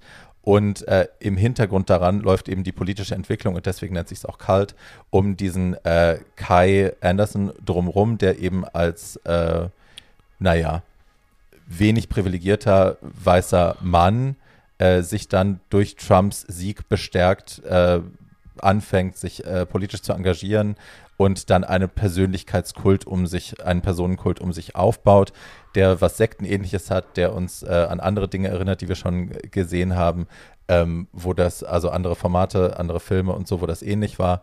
Ähm, der lässt sich halt zu so einer Art Proud Boy äh, Sektenkult-Geschichte ähm, aufbauen, eben auch weil er glaubt, dass er dazu berufen ist. Äh, er arbeitet, also die Art, wie er Anhänger gewinnt, geht immer darum, äh, den, die Kraft von Angst bewusst zu machen und äh, wie das auch inspiriert durch Trump, äh, weil der so vielen Leuten so viel Angst eingejagt hat und ne, das auch in, im Verlauf der Serie nach wie vor tut, ähm, dass er eben versucht, diese, diese Urgewalt, diese Urkraft ähm, in den Leuten, äh, anstatt sich davon in den Hintergrund drängen zu lassen und sich äh, erdrücken zu lassen, dass sie das eben nutzen zu ihrem Vorteil. Ähm, das ist so ein bisschen ein anarchischer Ansatz. Das ist eine von vielen Storylines, die da ähm, wichtig sind. Äh, unsere Freundin Valerie, Valerie Solan, das kommt auch noch vor, Ja. gespielt von Lena Dunham. Schrecklich, aber hey, ähm, die spielt auch noch eine große Rolle, besonders äh, zum Ende hin der Folge. Ähm, wir erinnern an das Scum-Manifest und so, das packe ich, pack ich auch alles nochmal in die Shownotes. Ich bin mir sicher, wir haben das hier schon besprochen. Ähm, das große Ding ist Gaslighting, das habe ich schon gesagt. Äh, und Tatjana hat es vorhin angesprochen, weil Angela Lansbury eben in der Verfilmung von Gaslight äh, eine Rolle gespielt hat. Das ist ein Begriff, den wir heute, ähm, der ja immer wieder benutzt wird, gerade auch in Diskussionen auf Social Media viel benutzt wird. Ähm, der geht zurück auf dieses eine Stück von Patrick Hamilton aus dem Jahre 1938. Ähm, und im Ende geht es, also Ein großartiger Film mit Ingrid Bergman, falls man den sehen möchte. sagte sie nicht Und Angela Lansbury? Angela Lansbury als böses Dienstmädchen. als böses Dienstmädchen. Es geht darum, dass Menschen, die etwas erleben und dass man ihnen den Glauben in ihre eigene Realität nimmt. Also dass man sie, in diesem Fall ist es eben der Sarah Paulson Charakter, der ständig irgendwelche Clowns in ihrem Haus sieht und äh, schlimme Dinge, die um sie rum passieren. Äh, da werden Menschen umgebracht und später sind sie nicht mehr da. Oder es, ne, es sind wie gesagt diese Clowns, diese Terrorclowns in ihrem Haus mit Messern, die sie bedrohen, die ihre Kinder bedrohen, ähm, die äh, Meerschweinchen in der Mikrowelle zum Explodieren bringen. Und äh, am Ende glaubt sie ihr dann immer keiner und alle halten sie für hysterisch. Und so fängt sie an, in ihrer eigenen Realität zu zweifeln und wird irgendwie quasi in den Wahnsinn getrieben, beziehungsweise wenn man das die Tabletten nimmt. Ähm, aber ja, sie misstraut ihrer eigenen Realität und das ist so äh, ein großer, ein großer Faden, der sich da durchzieht. Das, was für mich diese Serie so wahnsinnig spannend gemacht hat und warum ich sie heute auch erzähle, ist, dass eben das Vorausnehmen der tatsächlich passierenden Realität, dass das fast schon, für mich hatte das nicht was Prophetisches, weil es war ja irgendwie, man hat es ja sehen können, dass das eventuell passiert, aber dass so viel davon eingetreten ist und in so akkuraten äh, Markern fand ich verstörend Ja. im Nachhinein. Und ähm, ja, es ist auch ein Abbild der amerikanischen Medienlandschaft. Es gibt eine, ähm, eine, eine Reporterin, die versucht, äh, erfolgreicher zu werden und ihre Stellung beim Sender ähm, zu verbessern. Ähm, Und die hat eben auch kapiert, das, was sich am besten verkauft im amerikanischen Fernsehen und nicht nur da, äh, sind eben Angststories. Also es geht immer wieder darum, Angst einzuflößen, den Leuten Angst zu machen und denen äh, beizubringen, guck mal, die Gefahr ist schon in eurer Neighborhood, die Gefahr ist, äh, sind eure Nachbarn, die Gefahr sind die Mexikaner. Ähm, die hier jemanden zusammengeschlagen haben, obwohl das total gerechtfertigt war, weil er das selber provoziert hat und so, er hat das selber herbeigeführt. Aber wir berichten darüber so, als wäre das anders. Und ähm, das ist auch eine Sache, die jetzt so in unserer Vorwahlphase äh, in den Medien ja auch keine unwichtige Rolle gespielt hat. Ne? Das Spiel mit der Angst und das Spiel mit den, mit den Angstbildern 2015 darf sich nicht wiederholen und so, dieser ganze Unsinn. Ähm, das macht halt auch Stimmen. Ne? Das sorgt für Stimmen, das generiert Stimmen. Und ähm, ja, ich glaube, es ist keine wichtige Serie, um sie zu gucken, einfach weil man das unbedingt gesehen haben muss. Das ist es nicht. Es ist eine weitere äh, Staffel von Ryan Murphy. Ähm, viele Leute fanden die nicht so gut, weil eben der übersinnliche Faktor gefehlt hat. Ich fand sie mega. Paul, was sagst du? Äh, ich fand sie auch äh, besser, weil sie auch von zwei sehr schwachen Staffeln äh, umgeben war. Also die davor und die danach waren beide nicht so richtig doll. Ähm, Davor war die Freakshow und danach war Roanoke oder was war das? Genau. Ja. Ähm, und ähm, also, wenn wir gerade bei Ryan Murphy sind, also wer das schon sehen kann, ähm, ihr wisst, wo ihr Hab das schon angefangen. Nee, Ähm, kannst du auf Amazon Prime kaufen. äh, kann, die, kann die neue Staffel auch schon. And it's very, very promising. I love. Äh, also irgendwie so, mein Lieblingszitat ist Enough talk, Mama's hungry. Oh, wird ja schon wieder schlecht, wenn ich nur die Bilder dahinter mir vorstelle. Ja. ähm, Nein, die neue Staffel ist sehr schön. Es ist ein Double Feature. Man weiß noch nicht, wo, das, wo der zweite Erzählstrang. Also wir wissen, er kommt aus dem Meer und es ist wahrscheinlich irgendwas Alienmäßiges, aber wir wissen noch nicht genau, what it is. es ist bisher sehr, sehr durchgeknallt und zwar auf die Art, Ja, warum ich das liebe. Vampirismus und äh, Writers with äh, äh, Writers Block in Provincetown. Ja, kann man sehr gut gucken. Aber es konnte nach 1984 auch nur besser werden, weil das Yes. war wirklich grauenvoll. yes, yes, yes, yes, yes. Yes. Ja. So, äh, ihr Lieben, damit wären wir so ungefähr am Ende dieser Folge. Oh Gott, lass uns bitte nochmal positiv aufhören, weil, wenn ich mir jetzt gerade vorstelle, was alles schief gehen kann bei so einer Wahl und was auf dem Spiel steht und wie passiv wir alle sind und wie wir uns berieseln lassen. Nee, das, Und- also ich kann das ja, ich kann das mit einem kleinen, äh, mit einer kleinen, ich habe während der, äh, während des Wahltages äh, von Herrn Trump nur eine einzige Facebook-Nachricht abgesetzt und die war irgendwie äh, Kopf hoch und nicht aufhören mit dem Arbeiten und egal, was bei der Bundestagswahl jetzt rauskommt, ähm, die die die- viel von der wichtig, für uns wichtigen Politik wird auf lokaler oder Länderebene gemacht ähm, und äh, Nein, so Ja. eine Angst habe ich natürlich nicht, dass jetzt so eine, dass so ein Trump plötzlich übernimmt und äh, die vier Wochen vorher das gesamte Personal auswechseln aufgrund von irgendwelchen ähm, Umfragen. Aber die, dass die Demokratie so anfällig ist und dass man Schau dir Texas an. wirklich, ja, man muss wirklich, äh, da, äh, am Ende zählt es doch wirklich wählen zu gehen. Das ist doch das Einzige, was wir in der Hand haben, um Mhm. da unseren Einfluss ähm, ich geltend zu machen. Und ich bin kein Aktivist, der von Haus zu Haus geht, aber wenn wir jetzt die Möglichkeit haben, hier ein paar Leute zu erreichen, geht bitte alle wählen. Das ist das A und O. Yes, also please. wirklich, wirklich, wirklich Ja. wichtig. Yes, und wenn ihr nicht könnt an dem Sonntag, weil ihr die Nacht vorher durchgefeiert habt, dann macht jetzt Briefwahl. Das haben wir auch alle gemacht schon. Das ist ganz einfach. Ist das für Briefwahl nicht schon zu spät, wenn die Folge rauskommt? I don't know. Keine Wahrscheinlich nicht. Ahnung. wahrscheinlich. Wir packen den Link zur Briefwahl trotzdem nochmal ja, rein. vorsichtshalber. Vielleicht bringt das noch was. Ansonsten ja, geht einfach Geht einfach verdammt nochmal. Ja, der, der gebe Sonntag, noch die ein- 20 ich- Minuten schafft ihr. gebe noch einen akuten Tipp. Ähm, nämlich, wer wissen will, was er eigentlich denkt, ähm, sollte sich, bevor er seine Wahlentscheidung trifft, ein paar Tage von den sozialen Medien entfernen. Fernhalten, ja. Kommentare Ähm, sowieso nicht lesen. So, äh, weil die sozialen Medien sind, sie waren ja eigentlich mal dazu gedacht, dass mehr Leute Meinungen austauschen und miteinander interagieren können. Ich halte sie für das akut größte Problem. Ich auch. ähm, Missinformations.